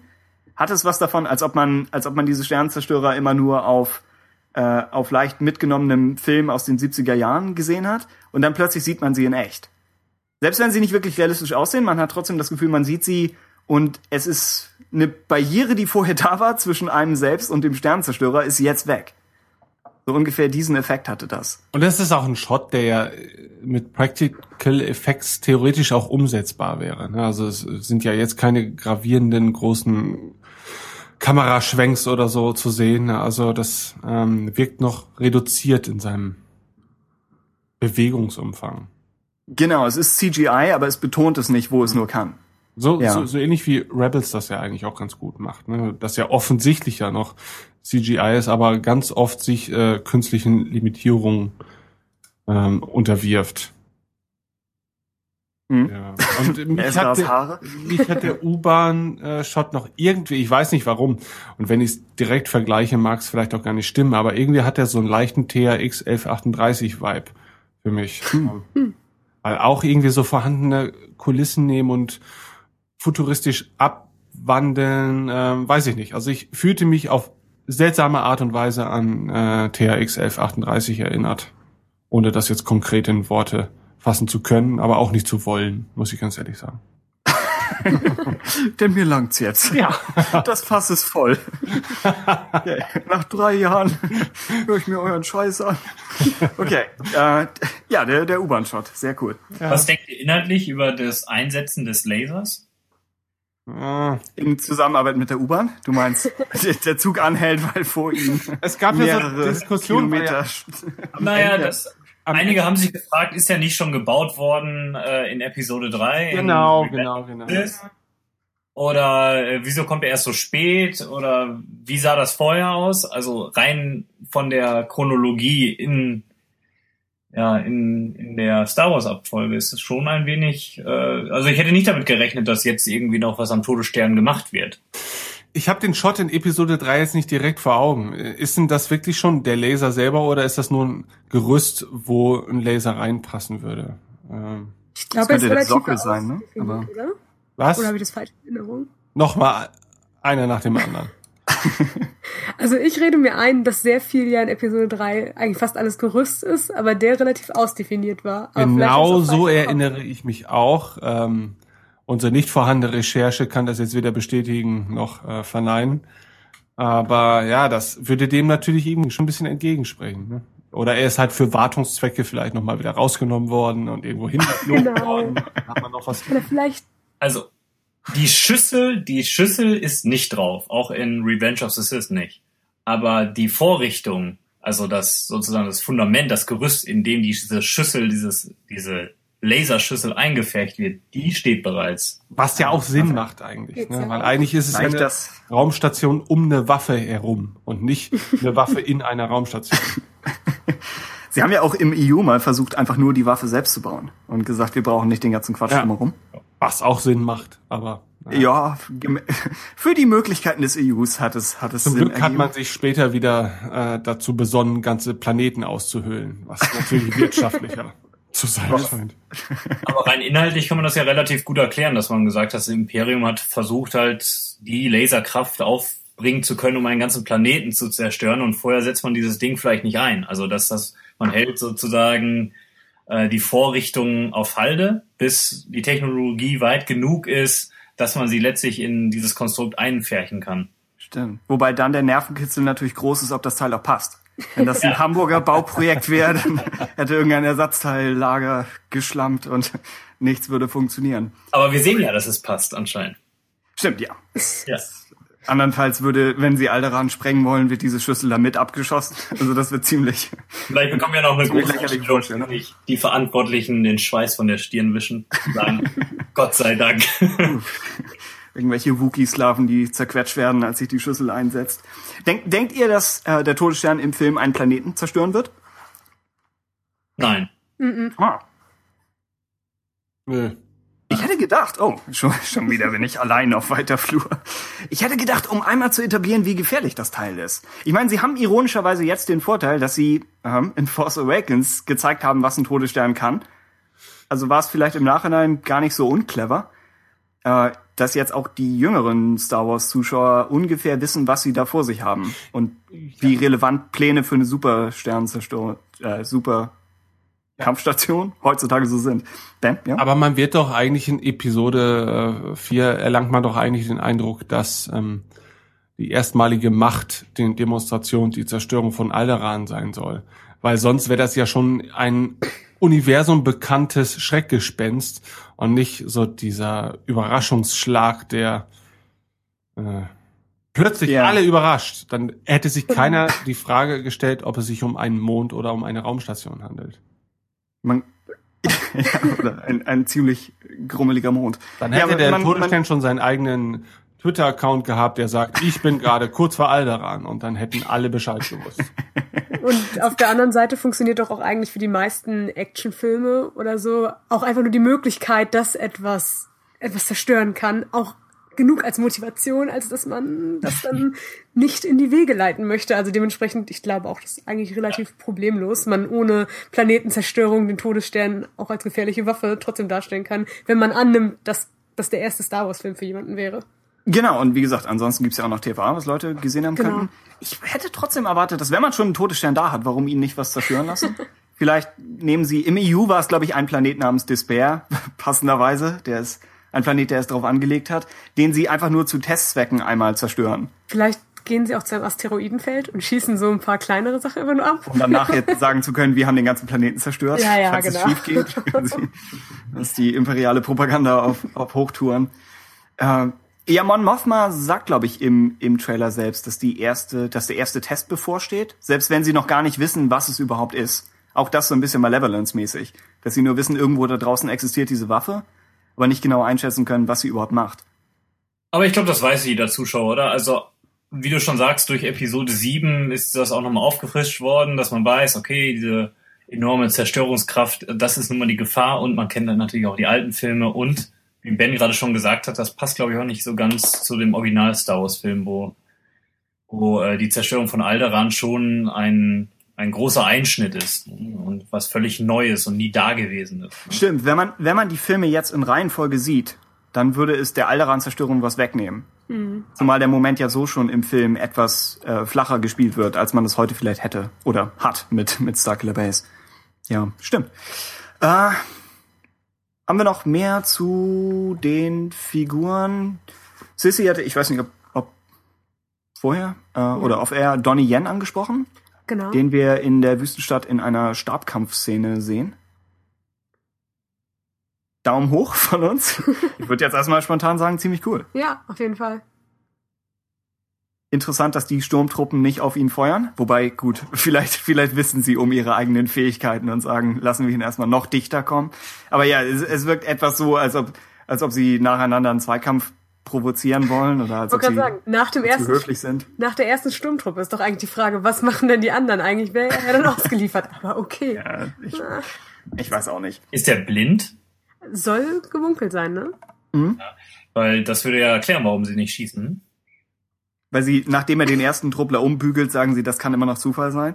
wir, wir bewegen uns einfach mal nicht. Ja, Niemand atmet. mancher kann mit seinem Blindenstock nicht so gut umgehen. Ne? Also, Oh, gut, aber Tendenz. ähm, ja, es, es könnte eine jahrelange Pattsituation auslösen, wo die Sturmtruppen versuchen, ihn zu treffen und er versucht, sie zu treffen und nichts passiert. Aber vermutlich, weiß ich nicht, auch das, äh, glaube ich, kein Gerücht, sondern nur, nur einfach Wirr aus der Luft gegriffen. Er könnte was mit den imperialen Gardisten am Hut haben. Ich glaube, im Hintergrund sieht man noch irgendwo ein bisschen rot aufblitzen. Genau, Und sein so- eigenes Kostüm hat auch was, ne? Genau, unter seiner, er hat ja so so einen Zwei-Schichten-Look irgendwie und ja, da hat er irgendwie etwas runter, was so ein bisschen aussieht wie so ein roter Unterrobenrock irgendwas. Vielleicht lassen sich diese roten Gardistenroben so umkrempeln, dass sie eine Zivilkleidung auf der anderen Seite haben. Praktisch. Aber auch, auch die Stabwaffe würde ja dafür sprechen. ja. Könnte ich mir Das- vorstellen, dass, äh, dass man halt diese Royal Guards jetzt mal in ein anderes Licht rückt, ähnlich wie man es mit den Sturmtrupplern gemacht hat in The Force Awakens. und ich Und meine, ich finde, ja, Sissi? wir haben sie auch noch mal im Trailer drin, also vielleicht Stimmt.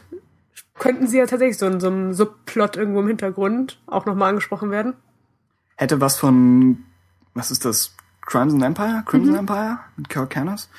Ähm, und ich finde, irgendjemand in diesem Film sollte auch ruhig, auf Seiten der Rebellen, irgendjemand sollte auch ruhig ein desertierter Imperialer sein. Rein statistisch macht das, glaube ich, Sinn, wenn man da jemanden hat. Und Donnie Yen von seinem ganzen Auftreten wirkt etwas äh, zivilisierter als Felicity Jones in diesem Fall. Ja, Mensch, das ist ja nun ist ihre ihre eigene Absicht gewesen. Jeder, fünf, äh, jeder fünfte Rebell ist irgendwie eigentlich desertiert? Ja, kann sein. Ja, vielleicht. es gibt, äh, ich weiß den Namen vom Schauspieler nicht mehr, Riz Ahmed. Ich glaube, einer hat in dem Cast-Foto sieht man auf der Schulter ja so ein imperiales Rangabzeichen. Oh ja, stimmt. Wo wir damals drüber gesprochen haben. Kann sein, dass er dann von da kommt, aber vielleicht hat er auch einfach nur die Jacke von da. Also zu viel reinlesen sollte man vielleicht nicht. Ähm, wir hatten eben schon angesprochen, Ben Mendelsohn, das ist der Typ in Weiß. Was halten wir von ihm? Es gibt keinen Namen. Rang kann man nur Theorien anstellen. Erstmal so der, der rein emotionale Eindruck. Angenommen, das ist der Antagonist. Admiral Thrawn. Ich weiß nicht. Super Meinst du? cool. Nein, Das natürlich wahrscheinlich- meine ich das. Nein, okay. Ja, ja, ja. Unsinn. Ich, ja, die- man könnte, ich, wenn Thrawn, dann wahrscheinlich eher in, in Buchform oder vielleicht noch in einer animierten Serie. Ich glaube einfach einen blauen Typen mit roten Augen. Das wird im Kino nicht funktionieren. Außer sie schwächen es alles deutlich ab. Aber Dann schreien alle schon wieder, das ist ja so wie bei X-Men mit, mit Mystique, oder wie heißt die? Ja. Die Jennifer Ja. Lawrence Rolle? War Dr. Manhattan nicht auch blau? Weiß nicht. und, und ist, glaube ich, immer noch. Auf jeden Fall sind seine zwei Shots, finde ich, mit die coolsten. Aber, Aber jeder Star Wars Fall. hat auch an Thrawn gedacht bei dem Kostüm. Ja, auf jeden Fall. Also egal, jeder wusste, dass es nicht Thrawn ist natürlich, aber äh, es erinnerte natürlich stark dran und das haben sie dann, glaube ich, natürlich relativ bewusst gemacht, weil das natürlich ein starker Charakter ist, der das EU geprägt hat über Jahre. Mhm. Da greift man natürlich gerne auf die Lieblinge zurück und wandelt sie oder baut sie in irgendeiner Form in eine Figur ein, die jetzt in den Kanon eingefecht werden kann. Ne? Aber ähm, klar, also für mich ist das äh, ganz eindeutig. Das ist jetzt halt nun mal die abgewandelte Thrawn-Variante. Ja, Wenn sie denn auch so gut funktioniert, ist doch das eigentlich ganz wünschenswert. Warum auch nicht? Also Mhm. ich habe nichts dagegen, dass er, selbst wenn er Charakterzüge von Thrawn bekommt, bin ich durchaus für offen. Eigentlich wie Kylo Ren Elemente von Jason Solo ausgeborgt hat. Mhm. hätte es hätte es auch da leicht leicht den äh, Remake Charakter. Äh, die die weiße Uniform könnte auch bedeuten Geheimdienst oder ich glaube ISB im Imperium, Mhm. was dann dafür sprechen würde, dass er kein weiß ich nicht militärischer Admiral ist, sondern eher äh, vielleicht auf den Plan gerufen wird, weil die Pläne gestohlen wurden und da hinterher sausen muss. Man sieht ihn in den Trailern ja nun auch, oder im Trailer sieht man ihn ja auch, wenn er, wenn er durch das Wasser geht, was genau ein saugeiler Shot ist, sieht man ihn ja eher, nachdem die Schlacht schon durch ist. Und das könnte auch fast für einen Ermittler sprechen, der schon vor halb vollendete Tatsachen gestellt wird und dann daraus noch irgendwas lesen muss. Ähnlich der Shot vor dem Todesstern-Fenster oder Bildschirm, was, was immer das ist. Wir, wir würden ja schon davon ausgehen, dass in dieser Zeit Tarkin den Todesstern kommandiert. Das heißt, es macht, glaube ich, keinen Sinn, einen, einen zweiten, äh, einen, einen vollwertigen Großadmiral da zu haben, Ja, der sich dann mit Tarkin kloppen würde. Das glaube ich. Dessen einfach jemand vom, vom Geheimdienst.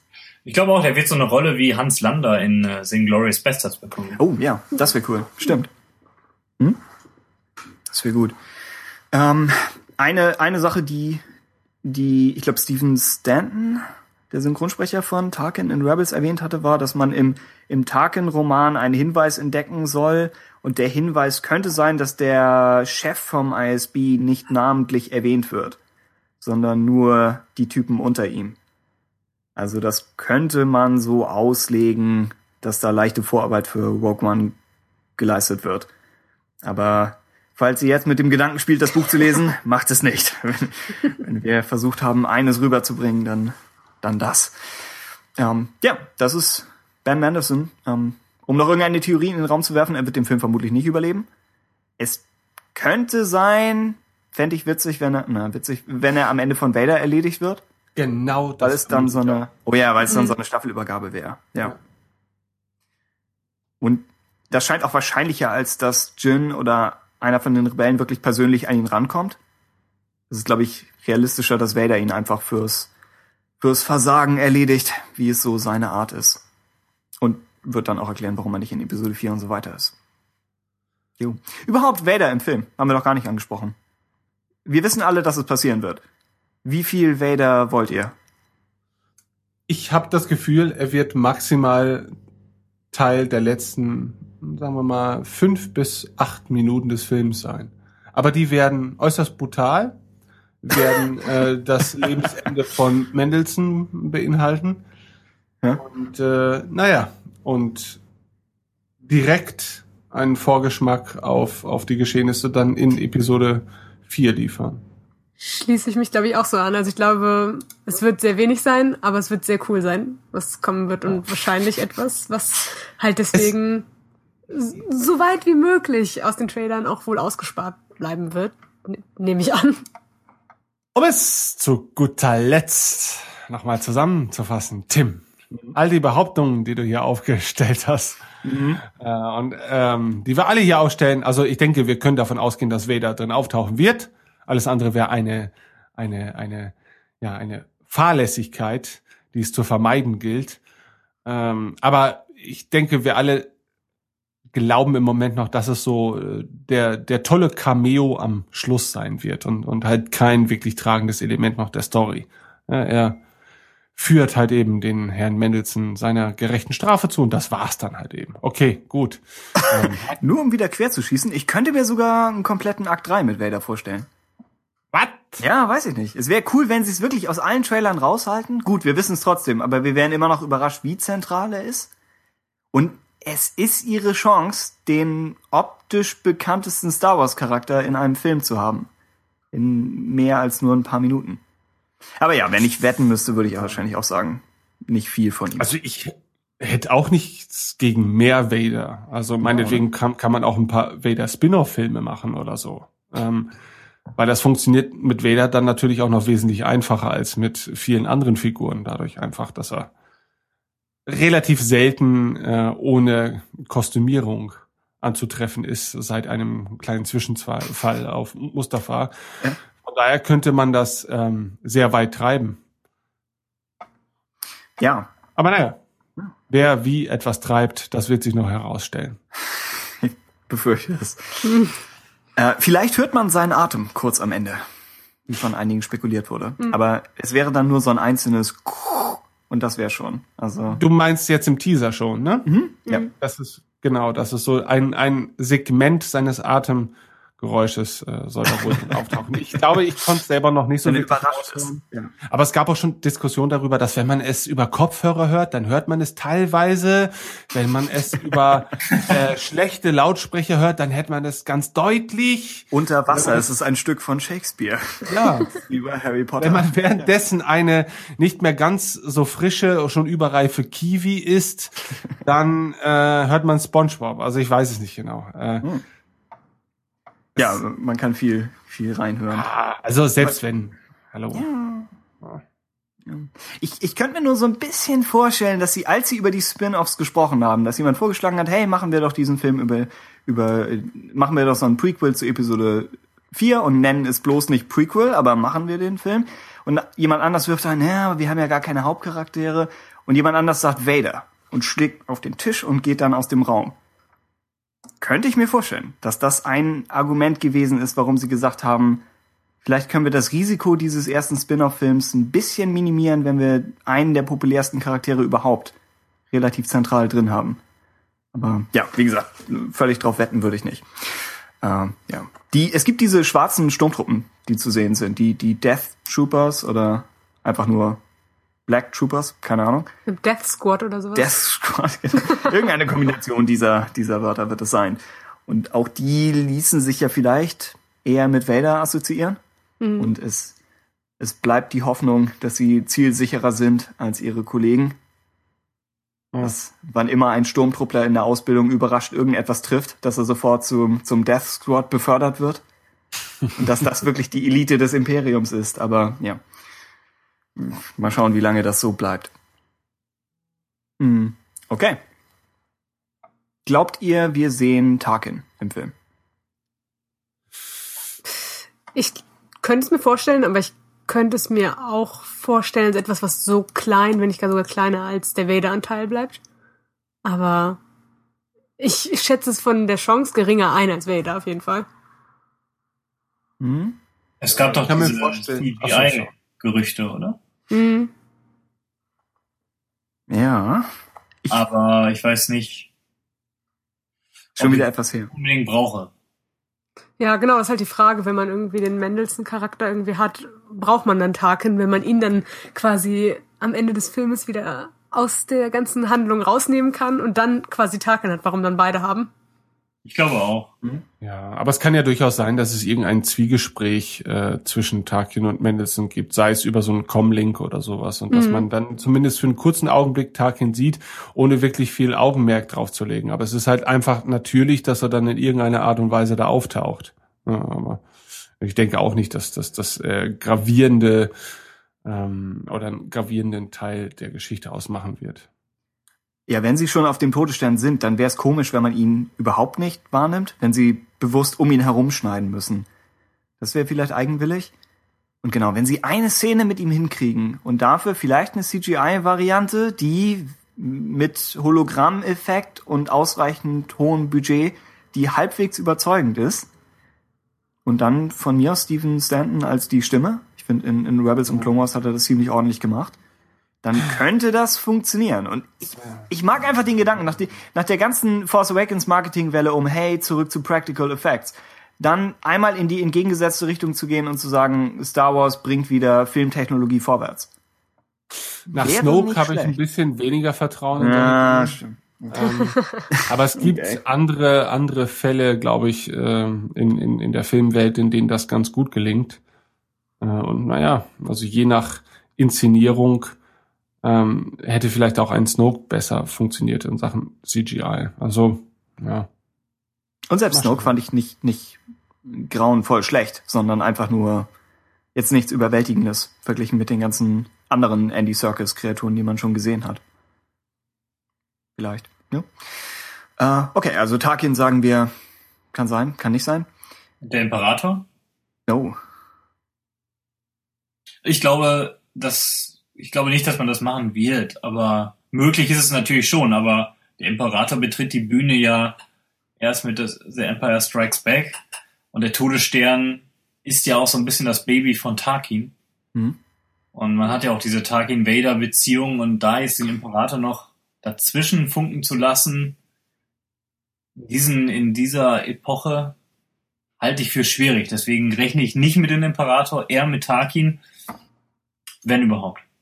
Könnte auch schnell irgendwie so gewollt wirken, wie wir bringen alle hohen. Instanzen einmal rein, zeigen einmal jeden, die waren alle hier, haben einmal alle irgendwie ein rotes Band zur Einweihung durchgeschnitten und sind dann wieder gegangen. Das ist dann halt auch vielleicht irgendwie gekünstelt.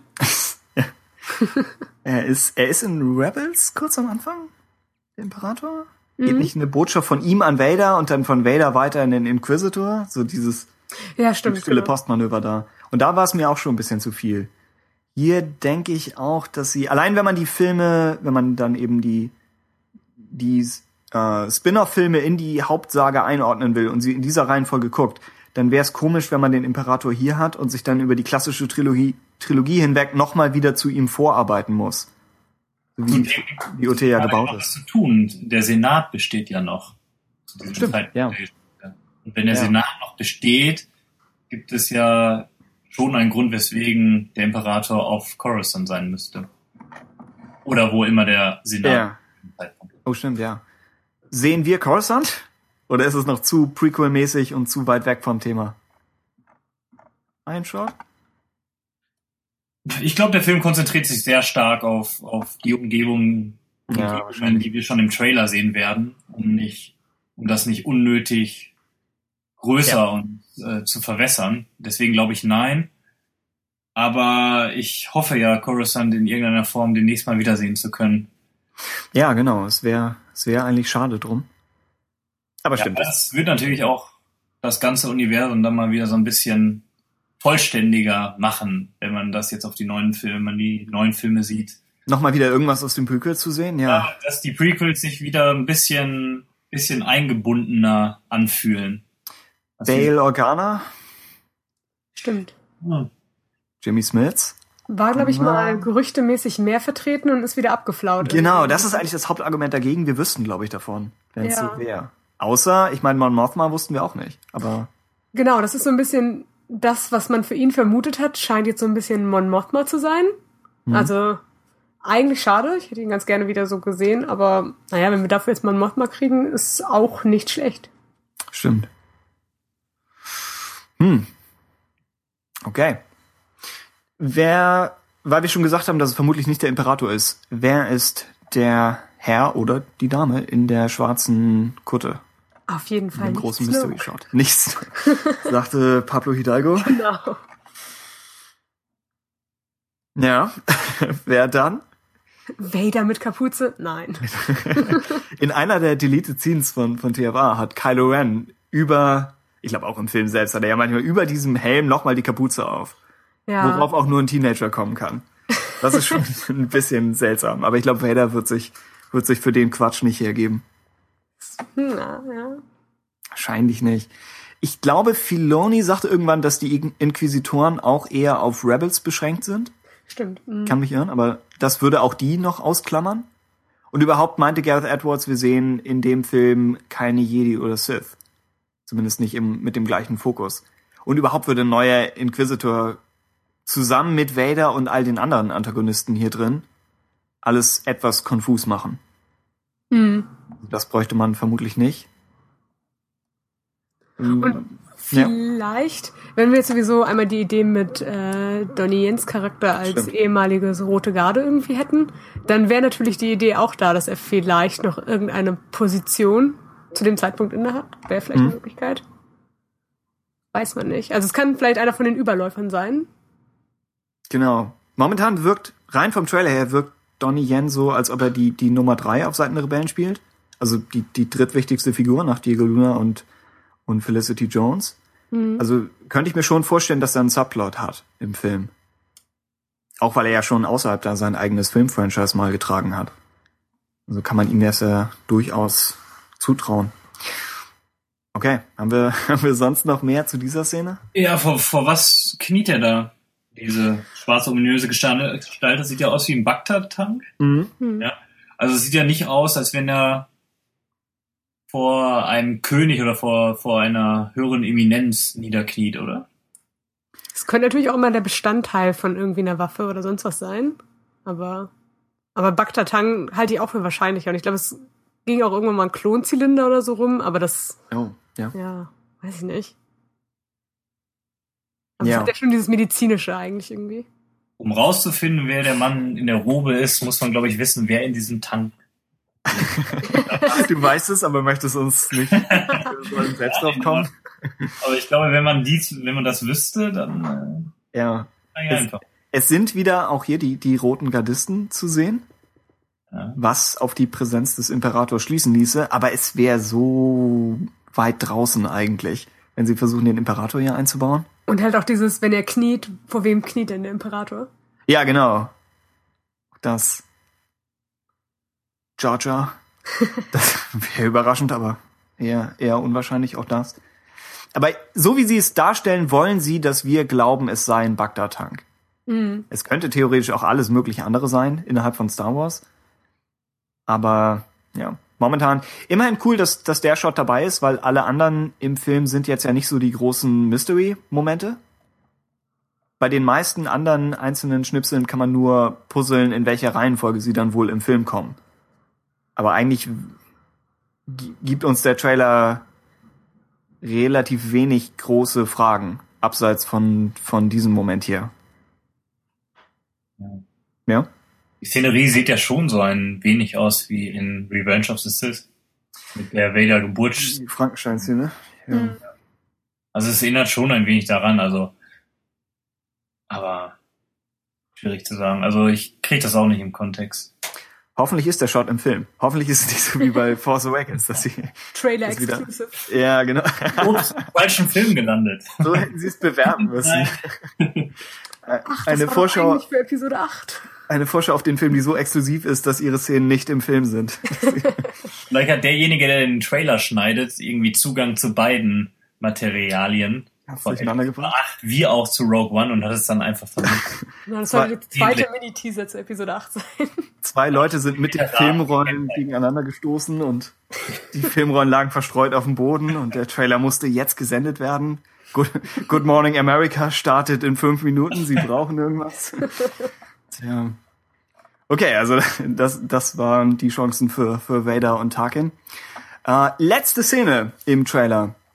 Wir sehen Felicity Jones in einem imperialen Korridor und auf jeden Fall im imperialen Outfit. Ich glaube, der Korridor hat ein bisschen was davon. Bespin. Ja, genau. Ja. Wenn Luke abwärts geht. Und abwärts gehen passt zu dem, was Forrest Whitaker sagt. Also schon ziemlich clever geschnitten. Für mich fast das Beste an dem Shot ist, dass wenn diese Lichtpanels angehen, dass die Spiegelung auf ihrer Rüstung das mitmacht. Das heißt, sie haben es entweder in echt gedreht oder John Noll hat, hat Überstunden gemacht. Eins von beiden, auf jeden Fall haben sie da wirklich auf die Details geachtet. Und es funktioniert, weil das Auge mitgeht mit den angehenden Lichtpanels und dann im genau dem richtigen Moment dreht sie ihren Kopf in die Kamera. Also von der, von der Choreografie her ziemlich cool. Ansonsten rein inhaltlich glaube ich nicht, dass sie zum Imperium überläuft, Nö. aber als Moment ist es gut. Ja? Mhm. Mhm. Noch irgendwelche Anmerkungen zu dem am Ende?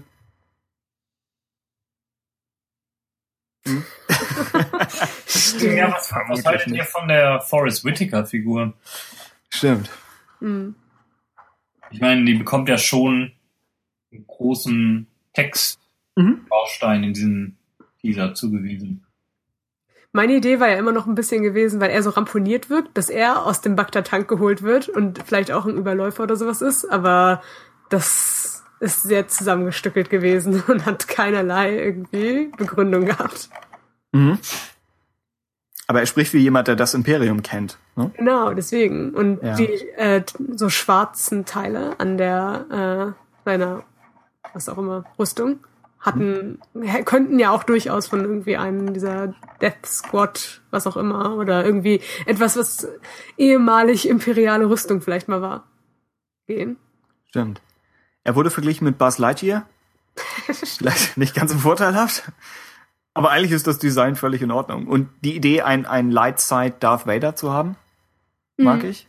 Das, wobei er dann auch vielleicht nicht die Verkörperung des Guten ist, aber er äh, spricht ja dann schon Worte der Warnung. Er hat ein bisschen, um, um den Bogen zum Anfang zu schließen und diesen äh, zu den Chris Nolan Trailern, er hat ein bisschen die Alfred-Rolle. Ich meine, das fragt Alfred auch in irgendeinem Trailer. Etwas in dieser Richtung. Dass er ja immer war, du, wenn man zu weit geht, was wird dann aus einem? Dark Knight generell hat dieses, entweder stirbt man als Held oder man lebt lange genug, um der Schurke zu werden. Also ich glaube, seit, seit Dark Knight fragen Actionfilme, wo immer sie können, äh, wo die Grenze ist. Und vielleicht passt das dazu, was Wedge am Anfang sagte, dass es sich dann doch sehr klassisch anfühlt als Trailer. Dass es so in diese bisherige Actionfilmrichtung reingeht. Ähm, aber es ist ein, es ist ein dankbares Thema. Also es passt in dieses Setting gut. Und ist dann ja auch halbwegs aktuell eigentlich. Also kann man, kann man dem Film schlecht vorwerfen. Und wir, wir schauen, was sie draus machen. Und Forrest Whitaker hat sehr traurige Augen. Auch das sollte gesagt werden. Der sieht so aus, als wenn er viel erlebt hat. Vielleicht sogar die Klonkriege. Oh, stimmt, Ja. das wäre cool. Ja. Ja, könnte ja auch alterstechnisch Hm. absolut hinkommen. Tja. Gut. Ansonsten den 8080-Shot, haben wir da noch irgendwelche Gedanken zu? Das Walker-Design ist etwas anders. Ich glaube. Größer, ne? Ja, größer. Die Beine wirken dünner, kann aber auch daran liegen, dass man sie nur von vorne sieht. Ja. Aber dadurch wirken die Walker noch mal etwas befremdlicher, als ob sie sich über die klassischen Naturgesetze noch etwas mehr hinwegsetzen können, als die, die Teile das vielleicht schon bisher getan haben. Und Wenn man der, genau anschaut, finde Ja? ich, sieht man auch noch Schwächen so ein bisschen im Compositing, glaube ich, so beim Wasser, Was? wenn der Fuß da reinstampft oder so. Das geht noch besser. Na gut.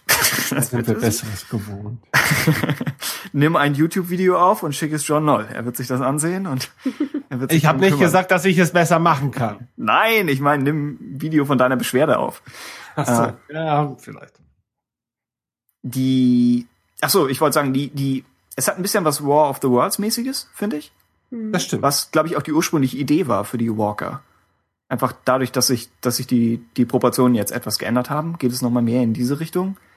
Ähm, es ist die Frage, ach so, Stichwort Wasser übrigens, wenn man, wenn man sich das Frame für Frame ansieht, ein, ein Rebell läuft da in vorderster Front mit, stellt dann fest, da vorne ist Wasser und dreht dann wieder um und guckt zu Diego Luna und hat so, denkt, was jetzt? Das hätten wir sehen können. Aber ja.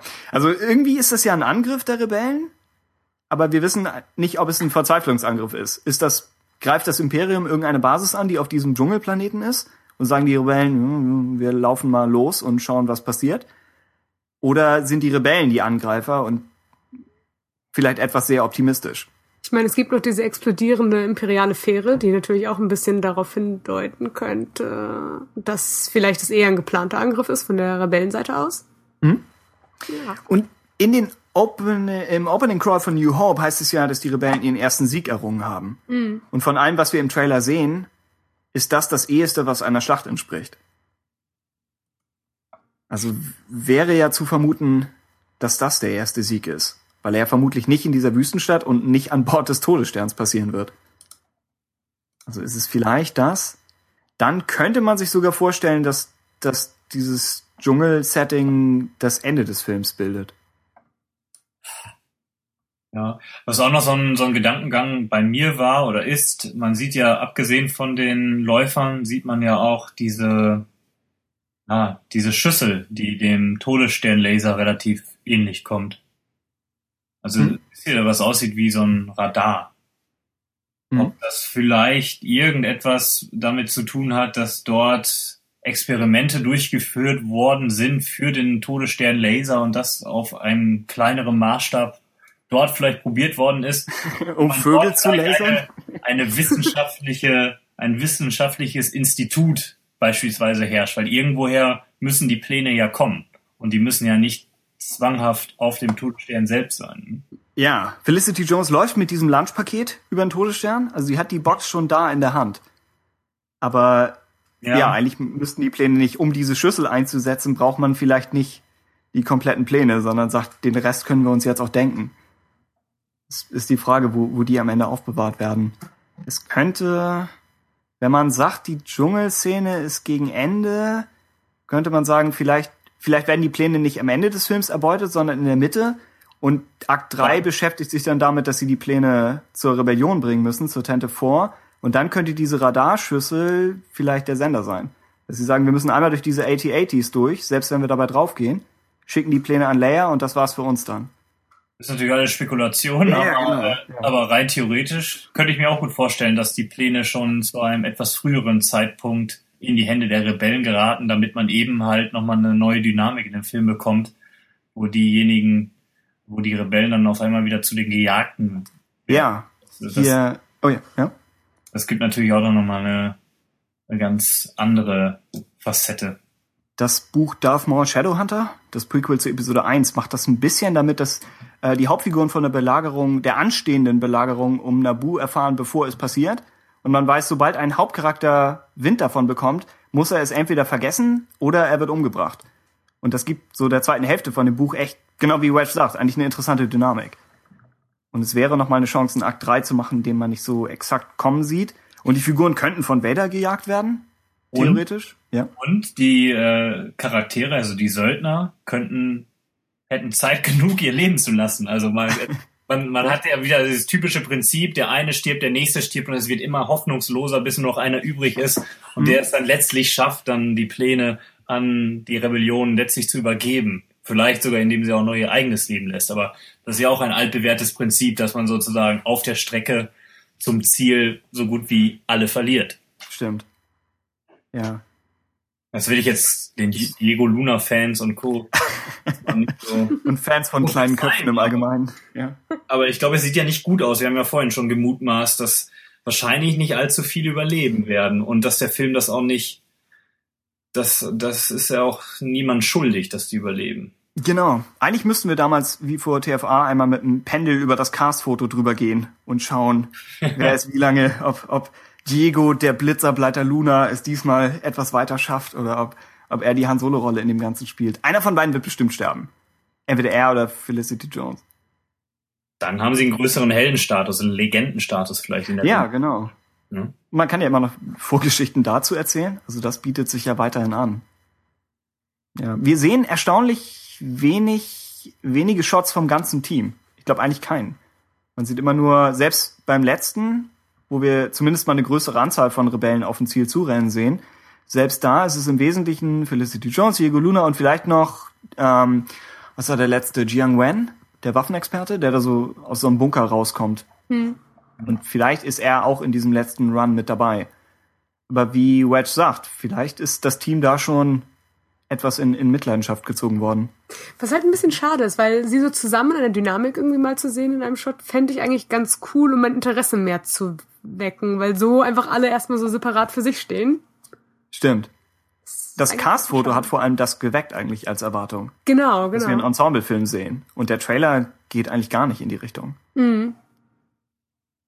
Ja. Ja. Ich dachte auch, beim Cast-Foto habe ich auch so ein bisschen an so eine weniger lustige Variante von Ocean's Eleven gedacht. Ja. Auch Aber- hier, die Heist-Elemente werden eigentlich ziemlich runtergespielt.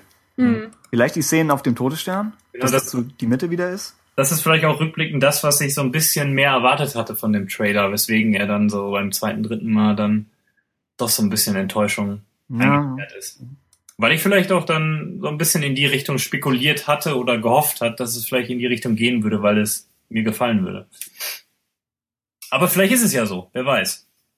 Du hast ja gerade gesagt, äh, dass die Verantwortlichen sich entschieden haben zwischen zwei Trailern, um die richtige Stimmung einzufangen. Hat man mal gehört, ja. Ich weiß Aber nicht, ob es wirklich der Fall ist. Ja. Vielleicht ist es ja dann die perfekte Ergänzung dazu. Also, mal gucken. Ja. Mal gucken. Äh, gut. Irgendwelche letzten Anmerkungen zum Trailer? Es gibt keine Raumschlacht, ist mir noch aufgefallen. Und es gibt sehr wenige Aliens und Druiden. Ah, Stimmt. Druiden ein bisschen im Hintergrund. Beim Alan Tudyk Motion Capture Druiden könnte es vielleicht daran liegen, dass das Design noch nicht ganz fertig ist, wie wir das mit Nas Kanata hatten. Andererseits ist er ja schon in mehreren Shots drin. Mhm. Also sie haben nicht völlig um ihn herum geschnitten. Ähm, ja, sehr viele Menschen, aber passt ja eigentlich auch dazu, wie das Imperium und die Rebellion dargestellt werden in, in der klassischen Trilogie oder zumindest in Episode 4 und 5. Und dann Aliens, ich glaube, ein bisschen in der Wüstenstadt zu sehen. Jo. Äh, also noch genereller Kram zu Rogue One, weil das in den News der letzten Wochen angekündigt wurde und wir waren nicht da, um drüber zu berichten äh, was im Nachhinein vielleicht gar nicht so verkehrt war. Es kommt ein dreiteiliger Prequel-Comic aus dem Hause Marvel plus ein One-Shot im Oktober. Äh, außerdem erscheint, wichtig für den Buchclub, ein Roman, Catalyst. Ich meine, wir haben noch keinen Autor dafür. Sissy, weißt du irgendwas? Ähm, Nee, eigentlich nicht. Ich glaube. Und dann im Herbst. Ja. Äh, dann wissen wir noch, dass Gary Witter mindestens eine Folge zu Rebels geschrieben hat. Und neulich meinte er noch mal wieder was. Was bedeuten könnte, dass wir in Rebels Staffel 3 mindestens eine Rogue One Folge vielleicht sogar bekommen oder irgendwas, was da in die Richtung vorbereitet. Das wäre interessant. Und ansonsten erscheint der Film selbst am 16. Dezember, wenn ich nicht irre. Plus Artbook und vermutlich Visual Guides und was alles noch dazu kommt. Äh, und vielleicht ja diesmal ein Making-of. Ja. Okay. Das war der Trailer, ja? Holy moly. Gut, der Podcast macht weiter, wo er aufgehört hat. Jetzt fällt mir wieder ein, warum wir vier Monate pausiert haben. äh, naja, gut. Das, die Staffel kann nur aufwärts gehen. Äh, Bloodline, Bloodline. irgendwie. Oh ja, stimmt. Der Buchclub. Falls ihr das Buch schon habt, weil ihr im Gegensatz äh, zu uns bessere, bessere Agenten oder Quellen für sowas habt, dann geht vielleicht in die älteren Buchclub-Posts und schreibt da gerne eure Meinung. Also es wird nicht verloren gehen. Äh, versucht uns nicht sofort zu spoilern, beziehungsweise schreibt kurz in der Klammer eine Warnung davor. Aber ja, wir, wir werden dazu irgendwas machen. Und vermutlich kommt in der nächsten Buchclub-Folge dann auch ein Comic-Update. Sissy, außer du bist auf völligem Kriegsfuß mit den Comics inzwischen. Nein, nein, ich, ich lese die tapfer weiter. Okay, sehr, sehr gut. Dann wäre das der Ausblick. Außerdem planen wir, dass wir nochmal durch, durch ein bisschen Hörerfeedback durchgehen. Ich glaube, man hat uns auch nochmal wieder eine Voicemail geschickt. Das wird dann auch in zukünftigen Folgen kommen. Und es gibt theoretisch auch noch News, die es aufzuholen gilt. Aber wir wollten diese erste Folge etwas, etwas knapper halten. Was lachst du? Äh, ja, News. Und, und, ja, Das Wort hat für dich alle Bedeutung verloren. Ja, mittlerweile schon, glaube ich. Aber ja. nun denn, ja, was, was soll man machen? Ne? Ähm, äh, Hm. Ja, nichtsdestotrotz, ich, ich finde schon, dass, dass es mal wirklich an der Zeit war, über den Rogue One Trailer zu Hm. sprechen. Und eure Meinung hat mich natürlich brennend interessiert. Und natürlich auch die Meinung unserer Hörer. Äh, wie gesagt, ich glaube, in dem einen Au- Audiokommentar Oh geht es ja, auch schon ein bisschen um Schreibt den Rogue uns One Kram zu Rogue. One. Wir bringen das irgendwie in diese Folge an. Genau, Ja. ne, das wollen wir dann vielleicht in der nächsten Ausgabe alles so ein bisschen Mhm. bündeln, ähm, weil das bietet sich natürlich an. Vielleicht sogar in so einen kleinen Community-Podcast, ähm, um das jetzt schon mal vorwegzugreifen. Wir haben vielleicht eh vor, das so ein bisschen aufzugliedern demnächst nochmal wieder. Ja, das heißt, die drei Folgen, die wir in einem Jahr zustande bringen, teilen wir nochmal auf. Wie den Hobbit. Wird's aus durch Magie 6, ja. Ähm, und äh, wollen dann die themenspezifischen ähm, Folgen etwas von den Community-zentrischen Folgen trennen, weil wir uns dann einfach ein bisschen mehr Zeit ja für eure Fragen nehmen wollen, aber vielleicht auch mal ein bisschen über dieses und jenes plaudern wollen, was nicht unbedingt zwangsläufig äh, in, in eine typische Ausgabe Radio Tatooine passen würde und äh, wir es bislang doch getan haben. Ähm, also weniger abschweifen, mehr Fokus auf unsere Kernkompetenzen. Synergieeffekte, yay. Ja. Und hoffentlich sind auch Wedge und Sissy noch sehr häufig dabei. Ja, immer gerne. Ich meine, Wedge hätte theoretisch noch die Wahl. Sissy allerdings nicht Oh. mehr. Immerhin ist sie nicht so aggressiv drauf wie hier in der Probeaufnahme Sonntag. Mit der etwas gescheiterten. Ja, ja da dachte ich auch schon. Ja, kein Wunder, dass Skype sich abgeschaltet hat. Die sie. Sicherheitsprotokolle von Skype gegriffen haben. Das muss zensiert werden. Ja. Äh, nein. Falls euch an dieser Folge irgendwelche technischen Unzulänglichkeiten auffallen sollten, äh, teilt es uns mit. Äh, ich werde die zwar wahrscheinlich beim Schnitt auch mitbekommen, aber vielleicht unter Umständen auf Gründen des Selbstschutzes äh, darauf verzichten, daran zu arbeiten. Nein, wir benutzen seit dieser Ausgabe nicht mehr Skype, denn Skype hat sich ähm, in der Vergangenheit, sprich vor zwei Tagen, äh, als für mich hinderlich erwiesen. Und das ist tatsächlich das erste Mal auch, dass wir bei einer Aufnahme oder dass wir eine Aufnahme aufgrund technischer Unzulänglichkeiten komplett ja, abbrechen mussten, beziehungsweise erst gar nicht haben stattfinden lassen. Und für drei Jahre ist das wahrscheinlich eine gute Quote, aber jetzt haben wir mal was anderes probiert. Das Ganze nennt sich Zencaster, also Zenk, äh, Zen-C-A-S-T-R.com äh, für also Leute, die am Podcasten interessiert sind. Guckt da mal rein, ist wirklich eine feine Sache. Da kann man ohne wenig Aufwand mit mehreren Leuten einfach mal zusammen so ein paar Audiospuren aufnehmen und dann weiterverarbeiten. Und ich kann das nur empfehlen bislang. Vielleicht sage ich morgen schon was ganz anderes, aber das Ja. wird sich noch zeigen. Ja, und ansonsten Möchtest du dich noch bei allen bedanken? Mein Gott. Ich möchte mich bei allen bedanken. Wedge, vielen Dank, dass du dir die Zeit genommen hast. Auch ein zweites Ja, sehr Mal. gerne. Gerne mal wieder dabei. du bist wie immer, ja, du bist ein sehr gern gesehener Gast, leider viel zu selten, glaube ich, äh, über die Dauer gesehen. Und unser Ja. erster Gast, Sissi. glaube ich. Ja, stimmt. Das kann dir keiner mehr nehmen. Und ich glaube, war er auch der erste Gast mit einem eigenen Jingle? Auch das. Ja. Der letzte. ja, vielleicht. Ähm, ohne Jingle, aber wie immer unerreichbar in dem, was sie darstellt. Sissi. äh, vielen Dank, dass du dabei Dankeschön, warst. Dankeschön. Immer Ja, gerne. bis zum nächsten Mal. ja. Ähm, und natürlich dir auch, Tim. Du hast wie immer in hervorragender ähm, Weise diese Sendung ja. vorbereitet mit, mit lauter Dingen, die wir nicht angesprochen haben, aber äh, zumindest uns der Illusion hingeben konnten, wir wüssten, was wir tun. Nun gut. Hm. Nächstes Mal ersetzen wir mich durch Jörg.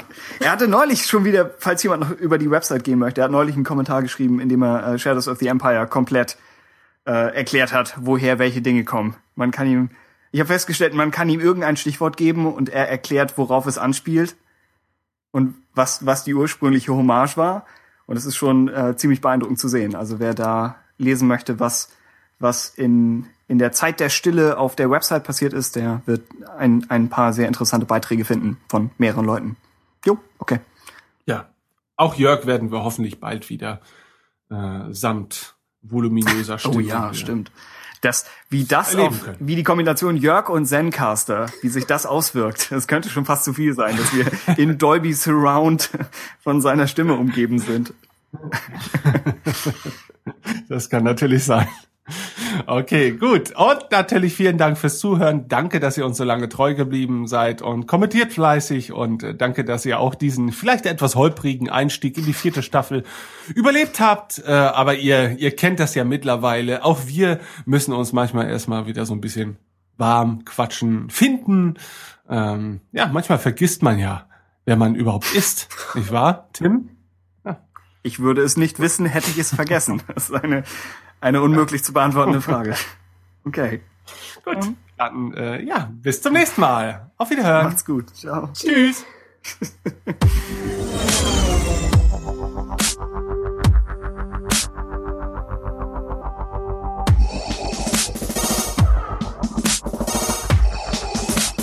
What is thy bidding?